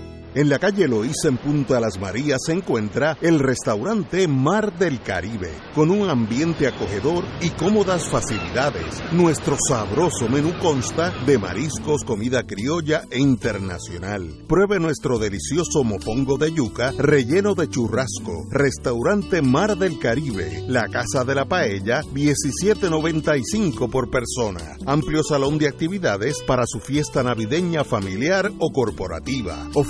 Vale parking gratis. Restaurante Mar del Caribe, calle Eloísa, Punta Las Marías, 787-545-5025. Fuego Cruzado, el programa de más credibilidad en la radio puertorriqueña, es ahora la tribuna abierta de análisis noticioso, con diversas perspectivas que exploran el trasfondo de lo que acontece a diario y cómo nos afecta. Escucha Ignacio Rivera y sus panelistas invitados de lunes a viernes, comenzando a las 5 de la tarde por Radio Paz 810 AM y la cadena radial nacional de Fuego Cruzado. Cada sábado de 9 a 11 de la mañana tendrás un encuentro con De Frente con la Verdad, donde se discuten asuntos que tocan de cerca la actualidad en todas sus perspectivas, las historias que afectan a tu diario vivir, estos y otros temas analizados desde el punto de vista evangélico. De Frente con la Verdad, todos los sábados de 9 a 11 de la mañana por Radio Paz 810. Y ahora continúa Fuego Cruzado. Regresamos, amigos y amigas a Fuego Cruzado. Tenemos a- con nosotros la licenciada Sayira Jordán, así en Jordania, Sayira Jordán del Movimiento Victoria Ciudadana y es la candidata a la comisionada residente en Washington. Eh, bienvenida, distinguida amiga y compañera. Buenas tardes, Ignacio. Buenas tardes a todos los compañeros. Gracias por darme la oportunidad de estar aquí. Y corrijo, es doctora, no licenciada. No soy abogada. ¿Y usted es doctora? Sí, bueno, Es más doctora, inteligente que los abogados. doctora Ok. en filosofía. Muy bien. Obviamente un ser humano mejor que nosotros. Privilegio tenerla aquí. Gracias, gracias. Eh, según en- eh, leído en los periódicos, usted es la candidata oficial de Victoria Ciudadana a la comisionada residente, a ser comisionada residente en Washington. Exactamente. El domingo 9 de febrero en Asamblea Nacional fui ratificada por eh, los votantes que allí estaban y eh, obviamente pues le doy las gracias a todos aquellos que me apoyaron y los que me han seguido, me han venido apoyando y los que me van a seguir apoyando. en un mundo perfecto donde ya ganó, contaron los votos y usted juramentó y va para Washington, ¿qué haría en Washington desde que llegue allí juramente en la Cámara de Representantes? ¿Cuál Eh, sería su plataforma, etcétera? hay, hay cuatro elementos dentro de mi, de mi plataforma. El, el primer elemento es resistir a la Junta y ah, cortarle los fondos a la Junta. El segundo elemento es derogar la ley promesa, auditar la deuda e implementar, eh, reemplazar la ley promesa con un proyecto que incluya la deuda legítima y elementos de desarrollo económico que sean sustentables y que sean basados en las necesidades de nosotros, los puertorriqueños y puertorriqueñas. Y finalmente, eh, el proyecto de decisión para nuestro estado, para, para nuestro estatus ideológico. Y, y, en, y en torno al estatus ideológico, que es donde me empieza a subir la presión arterial, ¿qué tiene que decir usted en torno? Creo que usted es estadista en el sentido macro, pero está, co- está en Victoria Ciudadana. ¿Es correcto esa? ¿Qué significa eso de estadista en el sentido macro? No, no, que, que no, no tiene conflicto de estar en que no soy PNP. Ciudadana. Exacto. Ajá, no soy PNP, Ah, muy bien, soy, muy bien. estoy en el movimiento, soy estadista. Eh, yo no sé qué significa eso de sentido macro. Yo pienso que la estadidad, en mi calidad personal, es eh, el estatus de mi preferencia. Sin embargo, dentro del movimiento, es un movimiento eh, por excelencia democrático en el que hemos accedido, hemos llegado a un consenso a través del cual eh, reconocemos el, método procesal de la Asamblea Constitucional para discernir eh, la- el estatus ideológico y luego que el- eh, al fin y al cabo que sea el pueblo el que decida entre las tres alternativas reconocidas por las Naciones Unidas, la estadidad, la independencia y la libre asociación. ¿Hay espacio en Victoria Ciudadana para alguien que sea estadista en, en, en su corazón? Pues claro que sí, hay, no, no hay espacio. Yo- Victoria Ciudadana está constituido por infinidad de estadistas, personas que yo conozco de, de años, años atrás y que sé que han sido estadistas en el pasado y están en Victoria Ciudadana. ¿Y por qué yo, mirando de afuera, yo no conozco a Victoria Ciudadana muy bien? Tiene que conocerlo, Ignacio, No, para que se no, una a nosotros. Pero yo doy... Si, este- si es estadista de verdad, es, es donde tiene que estar en Victoria Ciudadana, porque los estadistas de verdad reconocemos y queremos echar adelante la estadidad, ¿verdad? Oye. En el PNP eso no se ha dado en más de 50 años, así que el estadista de verdad no debe estar en el PNP. Pero ¿por qué yo asocio, tal vez el problema es mío, yo asocio a Victoria Ciudadana con un... Victoria Ciudadana, perdón, con un movimiento más bien pro independencia que pro estadidad. No, eso es incorrecto. Esas son las Eso es la- campañas la de miedo que vienen eh, promocionando a aquellos que nos tienen miedo, obviamente, eh, eh, diciendo que nosotros somos tal o cual cosa cuando en realidad somos un movimiento de personas de ideologías distintas unidos por el bienestar de Puerto Rico. Pues doctora, un privilegio tenerla aquí. Bienvenida. Muchísimas Que la gracias. suelta le sonríe y Le le, paso aquí agradezco al la oportunidad. Hernández.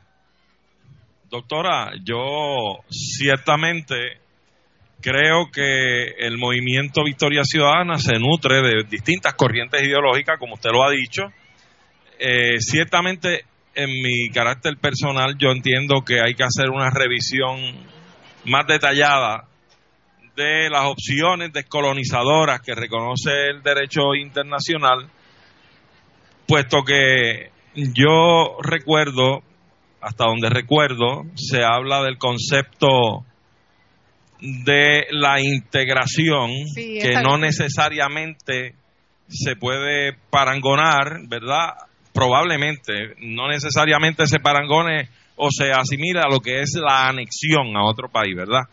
Este, pero yo creo que es importante porque independientemente de que esa opción de anexión se reconozca en el derecho internacional, tal vez por la relación que existe colonial y demás, sería bueno que en esa Asamblea Constitucional de Estatus se puedan manejar los conceptos de las alternativas de estatus político a los efectos de que, por ejemplo, los que creen como usted que la anexión sería el mejor estatus para el país puedan ponerse de acuerdo y decir qué tipo de anexión es la que ustedes pretenden que sea aceptada por los Estados Unidos.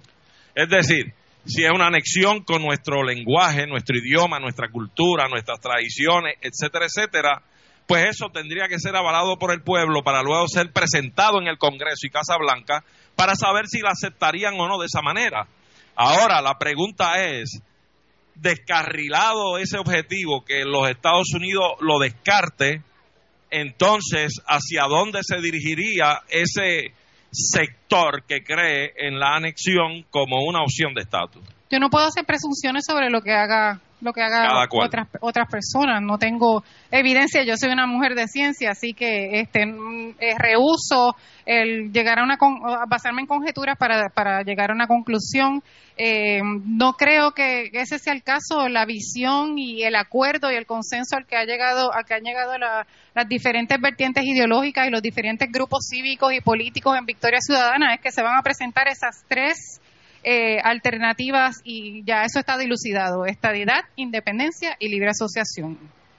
Y entonces, obviamente, eh, a- al, lograr la- el aval del Congreso, pues entonces atamos al Congreso a reconocer los resultados de una votación popular, Muy bien, o sea que intentarían que fuera vinculante. eh, definitivamente.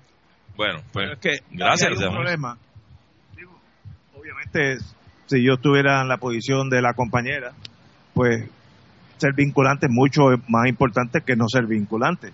Pero si yo fuera el Congreso de Estados Unidos, yo no me vinculo con nada. Yo, soy una república libre y yo no me voy a, condicionar la decisión mía del Congreso de antemano hacia nada. Así que pensar que Estados Unidos se va a obligar al resultado aquí o en Francia, aquí o en Francia, de tomar una decisión X, eso es casi imposible. Si yo fuera senador de Nor- de North Dakota, de Luisiana, yo no me obligo con nadie. Cuando llegue el momento, Puerto Rico quiere ser Estado, eh, República Asociada, lo que tú quieras. Ah, en ese momento yo voto. De antemano no. Porque para eso pelearon contra los ingleses y ganaron. El Así Congreso que viene no obligado por el derecho internacional a reconocer el derecho del pueblo a la libre determinación, ¿no? Em, y ahí incluso ahora mismo en, la- en estas elecciones ya tenemos candidatos que están viniendo a decir que, ah, que vamos a apoyar, voy a apoyar la estadidad como siempre hacen, que vienen Sí, con, con ese es cuento, ¿verdad? Pero sí, el, eh, yo entiendo que hay que, si, si incluso ten- yo que soy educadora, si hay que educar al Congreso sobre la, la necesidad y la obligación de reconocer eh, la- que la libre determinación de- del pueblo de Puerto Rico eh, es lo que es lo que corresponde, pues eso eso es lo que haré. le deseo la mejor de la suerte, pero ya le dije, yo conozco los, los muchachos allá en North Dakota y West Virginia. Y yo los de Iowa, yo viví 15 años en Iowa y viví en, Ah, el- en y, Iowa, y viví en, cogiste- y viví en, en Maryland cuando estuve en el Congreso en el 2003 como fellow del Congressional Hispanic Caucus Institute. Así que los conozco un poquito. Usted tiene salvación, usted va bien. Va yo quisiera Tiene- tiene hacer un, un pequeño comentario, eh, porque no solo en lo que ha expresado aquí la, la amiga y doctora y candidata a comisionada residente por el movimiento Victoria Ciudadana, eh, también en los documentos de Victoria Ciudadana se, se afirma que la estadidad es una opción descolonizadora eh, y el derecho internacional no lo reconoce así. Eh, Hay, la- hay vertientes en la academia, al igual que en las leyes, hay vertientes que interpretan ciertas cosas de cierta manera y ciertas cosas de, de otra manera, ¿verdad? En este tema, el, el asunto es que no es interpretación. La resolución 1541 lo dice textualmente. Habla de integración y esa integración supone la secesión en caso en que el pueblo lo decida. La estadidad o la anexión que se ha predicado en Puerto Rico no es la integración, no es lo que define y recoge esa resolución de las Naciones Unidas. De hecho, la integración que propone las Naciones Unidas en esa resolución plantea que se tiene que proteger el carácter nacional y los elementos de idiosincrasia e identidad de ese pueblo. Y cuando ha sido considerada es para aquellas situaciones donde por virtud de la intervención imperial se dividieron países que eran antes un solo país. Entonces se da la oportunidad de que vuelvan a integrarse. Así que en el caso nuestro no aplica la integración. Hago este comentario porque además lo he hecho anteriormente y siempre que escucho que la estadidad es una opción descolonizadora, pues como dice Inés eh, si no lo digo, reviento. Yo me no es correcto, no es correcto y en- la resolución textualmente eh, lo dice de esa forma. Ignacio. Y la estadidad no es la integración. La estadidad, dicho sea de paso, es una. Y la estadidad no puede ser con nuestro idioma, con nuestra cultura, con comité olímpico, con participación en eventos deportivos internacionales, esa no es la estadidad, esa no es la anexión. Yo no me voy a poner a discutir cómo va a ser la estadidad porque en este punto lo que nos tenemos que ocupar es de echar a Puerto Rico para adelante y posicionarlo de manera que podamos tomar una decisión sabia sobre nuestro futuro. Vamos, vamos a una pausa, pero estábamos supuestos a parar aquí, pero como la compañera y el compañero Tato me han subido la presión arterial, cuando regrese hablamos de lo que se podría hacer en Estados Unidos. Fuego Cruzado está contigo en todo Puerto Rico. Se acerca la temporada de pago de contribución sobre ingresos, el famoso Tax Season. En RJBB and Associates te asesoramos para que al crear tu cuenta IRA tengas la mejor IRA del mercado. Así obtendrás la deducción contributiva que te permite la ley con el instrumento financiero de mejor rendimiento del mercado con garantía de principal. No lo dejes para el 15 de abril. Llámanos para cita y orientación al 787-691-2899 o al 505-1891. Proveyendo tranquilidad, transfiriendo tu riesgo. 787-691-2899 o 505-1891. Las farmacias de la comunidad han estado siempre presentes en todo momento, atendiendo tus necesidades de salud para lograr un mayor bienestar. En tu farmacia te conocen, te ayudan y te brindan el mejor servicio a ti y a los tuyos siempre. Visita tu farmacia de comunidad más cercana y apoya lo nuestro. Tu farmacia de comunidad, tu salud, nuestra prioridad. Mensaje de la Asociación de Farmacias de la Comunidad. Te invitamos todos los domingos a la una de la tarde por Radio Paz 810 AM y los sábados a las 7 de la mañana por Oro 92.5 Cuidando la Creación con la hermana Lisi y sus colaboradores. Entrevista, mensajes educativos y dándole voz a grupos que ayudan a cuidar la creación en el mundo. Recuerda por Radio Paz 810 AM, una de la tarde, domingo, sábado por Oro 92.5 FM a las 7 de la mañana. Recientemente se dio a conocer el mensaje del Papa Francisco referente a la Jornada Mundial de las Comunicaciones Sociales a llevarse a cabo el próximo 24 de mayo, solemnidad de la Ascensión del Señor. El Santo Padre reflexionó sobre la narración e importancia de las historias en la vida de los hombres, destacando que la jornada se desarrollará bajo el tema para que puedas contar y grabar en la memoria. La vida se hace historia. Como destacó su santidad, necesitamos respirar la verdad de las buenas historias, historias que construyan, no que destruyan. Caminemos con paso firme hacia el éxito de esta jornada el 24 de mayo. Y ahora continúa Fuego Cruzado.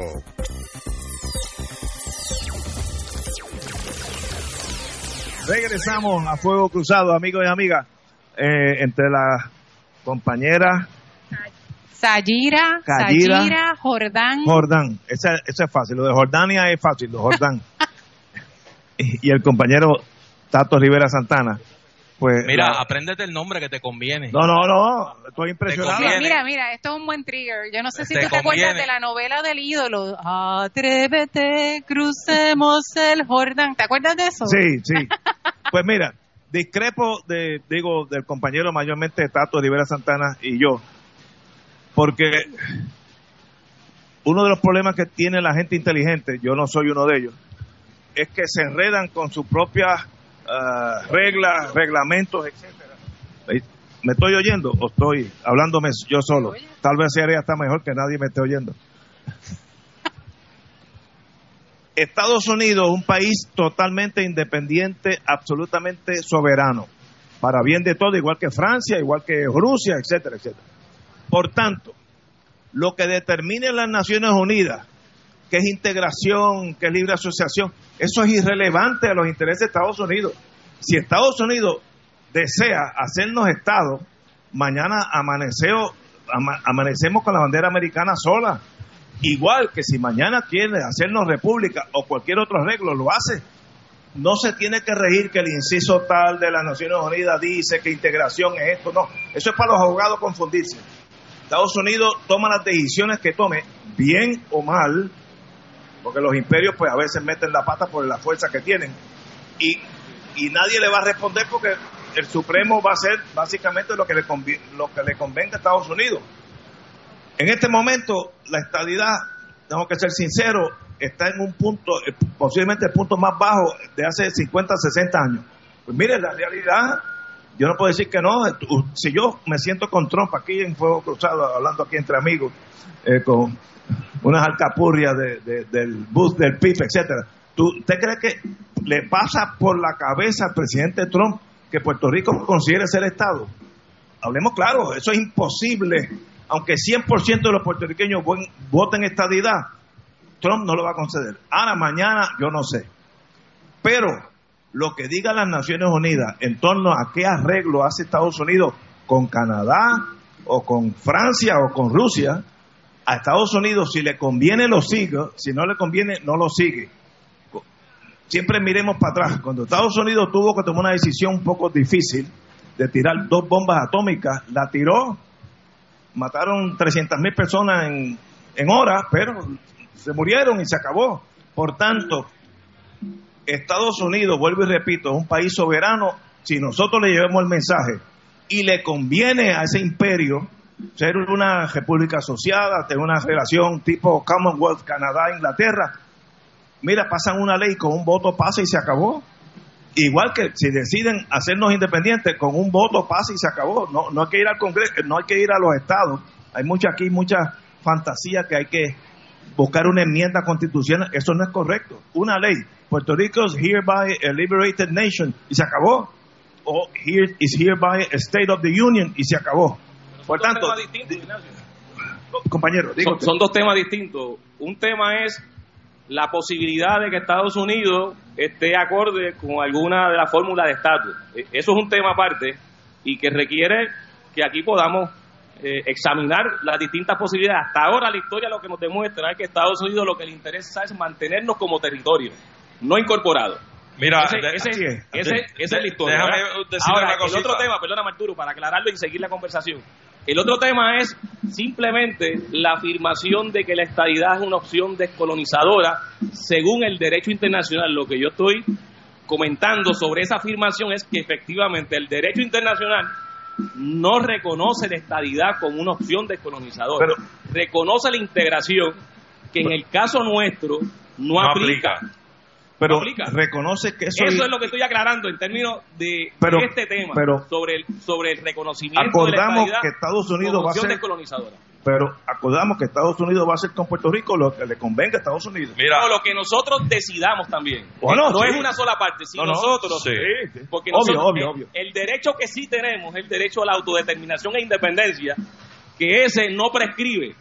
Ese es el derecho que tenemos y nos asiste. Es inalienable. Inalienable. Lo tienen todos los pueblos del mundo. estipulado, estipulado. Entonces, Pero mira- nosotros tenemos que ejercer ese derecho, independientemente de lo que Estados Unidos decida o entienda o vaya a hacer. Si está a tono con nosotros y cobra algún tipo de sensatez, que en estos momentos no es la condición, y menos con el presidente Donald Trump. Tato, pues pero bueno mira. que, que- que hay la posibilidad de que haya un entendimiento y eso sería lo que... Si me permite, si me permite, ah, llevamos cuántos, más de, bueno, eh, se fundó en el 52 el Estado Libre Asociado, ¿verdad? Llevamos más de ya sí, casi sí. 50 años en esta misma conversación, así que yo quisiera saber cuánto, cuántas horas, cuántos ríos de tinta, cuánto tiempo hemos desperdiciado en estar en esta en esta en esta en este dilema continuo de que si estadidad, de que si independencia y entonces mire a dónde eso nos ha llevado. Nos ha llevado a la debacle, al desastre que tenemos ahí como país, como isla. Y entonces qué vamos a hacer? A mí lo que me mueve es que mis estudiantes cuando se gradúan de la universidad no tienen trabajo en Puerto Rico y se tienen que ir. Entonces, estamos educando gente para que se vaya a servir a otro sitio, mayormente a los Estados Unidos. Tenemos que crear las oportunidades en Puerto Rico para que nuestros jóvenes se puedan quedar. Tenemos que crear las oportunidades para que las familias no tengan que estar separadas unas de otras. Yo no puedo vivir con mis nietos porque mis hijos no pueden vivir aquí porque no hay oportunidades para ellos. Señores, tenemos que olvidarnos de esa conversación por el momento de poner, ah, eh, posponerla hasta la Asamblea Constitucional. Luego definiremos cada una, cada una de esas alternativas que ya están reconocidas dentro del movimiento Victoria Ciudadana y votaremos cada cual por lo que quiera y lo que entienda que va a llevar a Puerto Rico hacia un futuro prometedor Bueno, yo quiero- como corresponde, ¿no? Yo, yo quiero consignar públicamente que estoy de acuerdo con Ignacio en que Oigan Estados esto, Unidos Oigan, oigan esto, es importante. en que Estados Unidos hace lo que le da la gana, porque es un violador consecuente del derecho internacional. Es que los imperios son así. Claro, invade naciones, derrumba gobiernos, nos tiene anclados y presos, prisioneros en el coloniaje, y está violando el derecho natural de este pueblo y de esta nación a ser libre y soberana. ¿Eh? Ahora, a pesar de que los Estados Unidos pueda hacer lo que le dé la gana, no puede enfrentarse victorioso jamás a la dignidad y a la moral de un país, de un pueblo. ¿Ah? Y en esa medida, en esa dimensión, no nos va a poder ganar nunca. Porque Ignacio, quiero solamente recordarte que aunque todavía mi ideal represente en números alguna minoría, finalmente vamos a triunfar por una por un solo elemento, porque a fin de cuentas tenemos y nos asiste la razón. Señores, Bueno, te puedes quejar de cualquier cosa, a menos de que no has tenido fuego cruzado. No, excelente. O sea, has tenido Excelente. fuego cruzado hoy. Excelente. Y eso, yo me he portado bien. ¿Cómo? Tienes que decir, tienes que dar testimonio de que yo me he portado bien. Vine de visita y me porté bien. tiene usted usted ah, usted un, un reclamo de, de autocontrol vuelvo y digo Puerto Rico será lo que los puertorriqueños decidamos y Estados Unidos va a ser para Estados Unidos lo que lo, que le convenga a Estados Unidos ahí está hay dos fuerzas que a veces están de acuerdo a veces están chocando pero la vida es así Francia no cometió errores en Indochina mató cientos de miles de vietnamitas no cometió errores en, en Argelia, mató casi un millón de argelinos. ¿Tenía razón? No, pero lo hizo. Así que cuidado con los imperios, que son como los elefantes, pueden ser torpes, pero son bien fuertes. Inglaterra en las 13 colonias. En- en- perdón, ¿Quién venció? vencieron los que tenían la razón. El Vietcong, Vietcong, que en español es BC, Victoria Ciudadana. No, no quiero que no quiero que decir que hay alguna conexión. Yo yo seguida los, los ato por aquello de la carpeta. Tenemos que ir a una pausa, amigos. Gracias a los compañeros por ser tan buenos amigos. Oye, y gracias a la doctora Sayira Jordán Conde por estar con nosotros. Ahora vamos a tener, está por ahí, don Eliezer Molina. ¿Dónde está Eliezer? Míralo allí. Eliezer, front and center. Trátalo bien, no te ponga a pelear Front con él. Ese hombre es bueno, un jíbaro bueno de pepino. Fuego Cruzado está contigo en todo Puerto Rico. Febrero sabe a Festival de Claridad. Pronto, del 20 al 23 de febrero, en el estacionamiento del Irán Bithorn, dedicado al patriota José Enrique Quique Ayoroa Santaliz. La mejor y más completa feria cultural del país. Música, artesanos, exhibiciones, libros, teatro, cine, deportes, gastronomía, charlas y eventos para niños. Te esperamos en el Festival de Claridad del 20 al 23 de febrero. Auspician Medalla, Palo Viejo, Vodka Sky, Palo Ready, Cooperativa Senogandía, MMM y Radio Paz. Fuego Cruzado, el programa de más credibilidad en la radio puertorriqueña, es ahora la tribuna abierta de análisis noticioso, con diversas perspectivas que exploran el trasfondo de lo que acontece a diario y cómo nos afecta. Escucha Ignacio Rivera y sus panelistas invitados de lunes a viernes en Fuego Cruzado en transmisión diferida a las 10 de la noche por Oro 92.5 FM. Todos los miércoles a las 4 y 30 de la tarde no se pueden perder el programa Tu Conciencia Económica PR, un programa de análisis de noticias de la economía local e internacional para que tomes tus decisiones financieras con conciencia con el experto Roberto Berríos. Todos los miércoles a las 4 y 30 pm por Radio Paz 810 AM y por Radio Paz 810.com. Tu Conciencia Económica PR, proveyendo tranquilidad, transfiriendo tu riesgo. Cada sábado de 9 a 11 de la mañana tendrás un encuentro con De Frente con la Verdad, donde se discuten asuntos que tocan de cerca la actualidad en todas sus perspectivas, las historias que afectan a tu diario vivir, estos y otros temas analizados desde el punto de vista evangélico. De Frente con la Verdad, todos los sábados de 9 a 11 de la mañana por Radio Paz 810. Escucha los sábados a las 5 de la tarde para servirte un programa del Colegio de Profesionales del Trabajo Social de Puerto Rico con los temas de interés a la comunidad. Recuerda, los sábados a las 5 de la tarde para servirte por Radio Paz 810. Y ahora continúa Fuego Cruzado.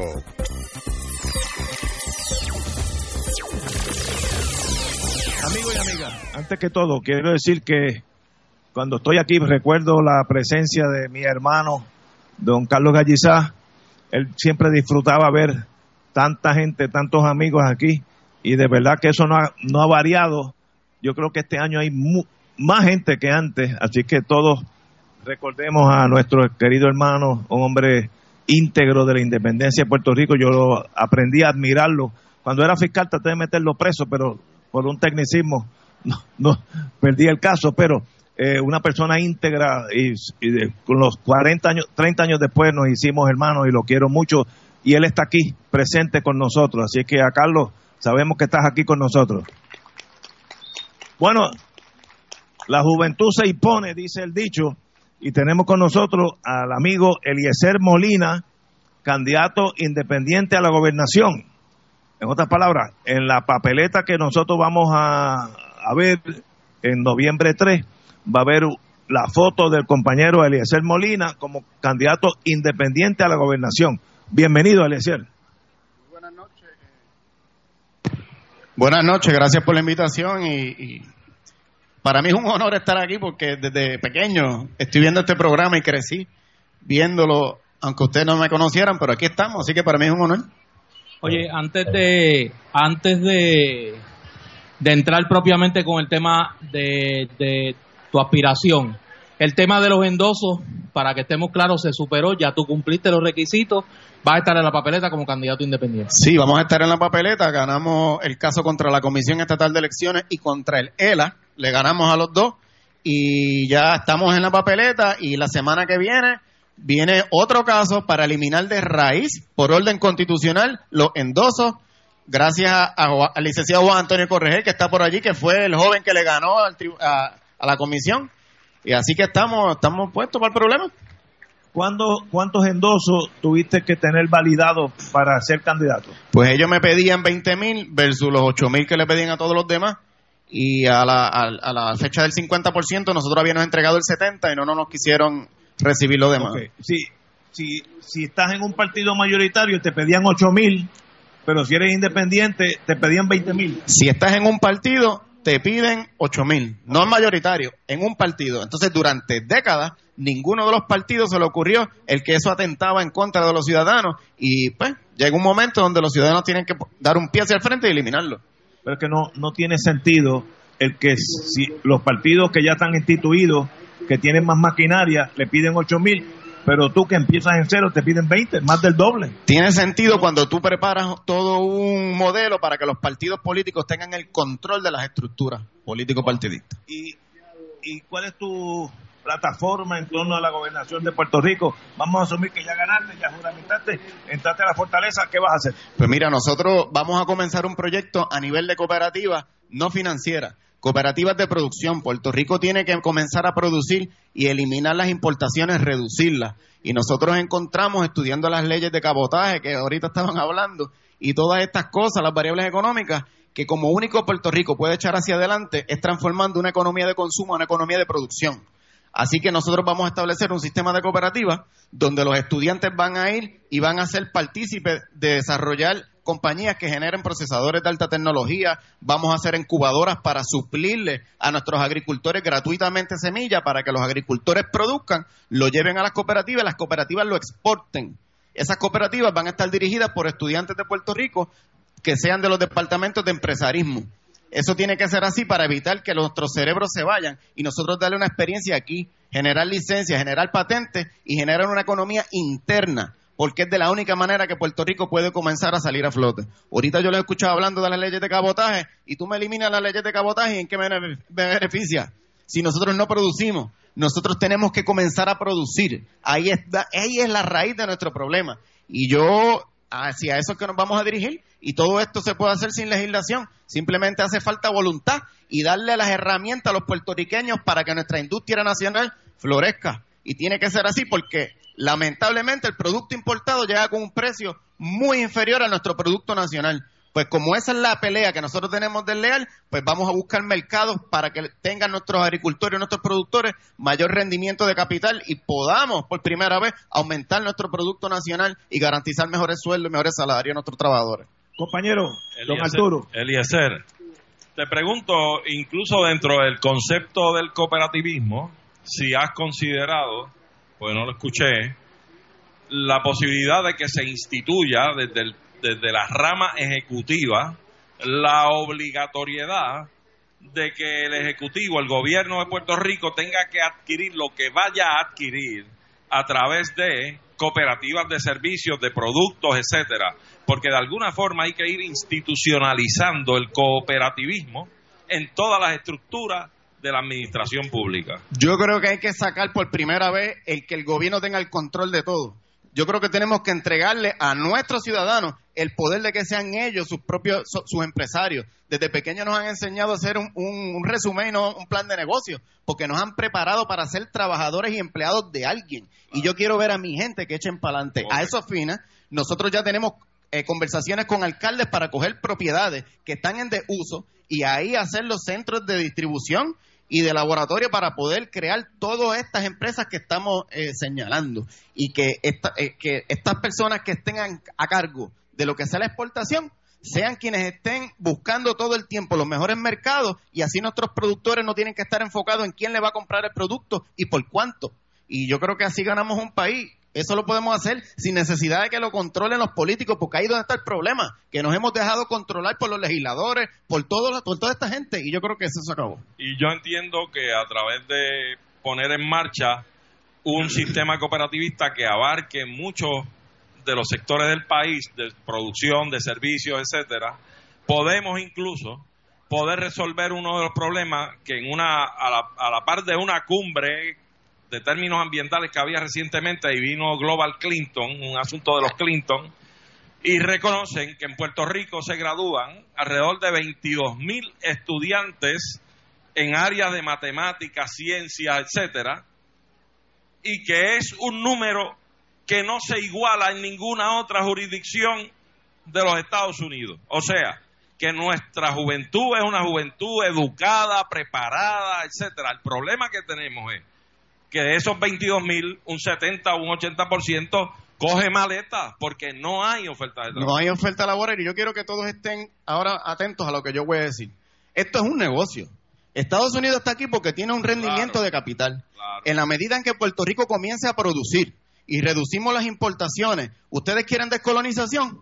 Ahí está la descolonización, porque le va a bajar el poder de, ingreso a los Estados Unidos y los puertorriqueños van a querer autosuficiencia. Y hacia eso es que nos tenemos que dirigir. ¿Y por qué es que se nos va nuestro cerebro? Porque en la medida en que ellos con las leyes de cabotaje hacen que los procesos de elaboración sean mucho más costosos, eso garantiza de que van a haber quiebra, de que va a haber emigración, de que va a haber desempleo, se reducen los ingresos del Estado y se perpetúa el endeudamiento público. Y ese es el sistema político que impera en Puerto Rico y nosotros venimos a acabar con eso. Tato. Sí, Eliezer, saludos. Tú eres, Eliezer, candidato independiente a la gobernación. Sí. Asumiendo que ganas la gobernación, tienes unas ideas, unos proyectos, una forma de proponerle al país temas como el económico, el social. Eh, ¿Cómo tú piensas que puedes lograr que se apruebe tu legislación cuando la legislación no va a ser de tu partido, porque tú no tienes partido? Bien, eso es un, un miedo que se ha generalizado, pero yo he visto a través de mi vida que cada vez que un gobernador tiene el poder de la legislatura, metieron la ley 7, la reforma laboral, el endeudamiento público y todo esto que yo estoy diciendo lo estamos haciendo ahora mismo con distintos alcaldes Así que no necesita legislación para poder ejecutarlo, que es lo que estamos tratando de hacer. Si ellos se quieren matar en la legislatura, que se maten, pero nosotros no podemos seguir perdiendo el tiempo en que ellos sigan con sus peleas ideológicas, porque te lo digo desde que yo nací, estamos en que si vamos a hacer independencia, que si estadidad. Mira, vamos a hacer una asamblea constituyente y vamos a olvidarnos de la asamblea constitucional de estatus. Eso no resuelve nada. Nosotros vamos a una asamblea constituyente y que sea el pueblo quien decida el futuro de nuestra isla. Pero en lo que la chava y viene, tenemos que dejar ese mantengo corporativo que tenemos a estas grandes empresas y redirigir todos estos incentivos a nuestro pueblo, a nuestros productores, a nuestros estudiantes y a nuestros agricultores. Y a eso es que vamos y no necesitamos legislación. Eliezer Maldonado, un privilegio tenerte aquí, hermano. Molina, Molina. Eliezer Molina, eh, te deseo lo mejor de la suerte, noviembre 3, eh, eres joven y tienes mucho fuego en tu alma, eso es positivo, te deseo lo mejor en la vida. Así que para adelante con tus sueños y espero que se logren. Señores, mañana estaremos aquí en Fuego, en Fuego Cruzado, en, en el Festival Claridad, y mañana viene con nosotros la otra compañera de Fuego Cruzado, Marilu Guzmán, así que estará la mujer de Fuego mañana aquí con nosotros. Mira, te voy a dejar, pero pórtate bien. Pórtate bien, Con Marilu que te están velando. con Marilu no Pórtate que- bien, que te están velando. Ahora, en serio, gracias a todas y todos los que nos han acompañado hoy. Cumplí este compromiso que para mí era importantísimo, estar aquí. Ahora sí, no es como aquel programa de las muchas despedidas, ahora sí, eh, te dejo, pero pórtate bien. De vez en Pórtate cuando- bien. De vez en cuando daremos el programa. Gracias, gracias a todas y a todos por su presencia aquí, a la radio escucha y los radioescuchas de Fuego Cruzado. Eh, Ignacio se va por también, no se preocupen. Yo siempre estoy pendiente. De verdad que es de las veces que más gente ha habido aquí. Los felicito a ustedes, amigos, y ustedes son Puerto Rico, así que... Mañana viene un Marilú. Marilú Guzmán.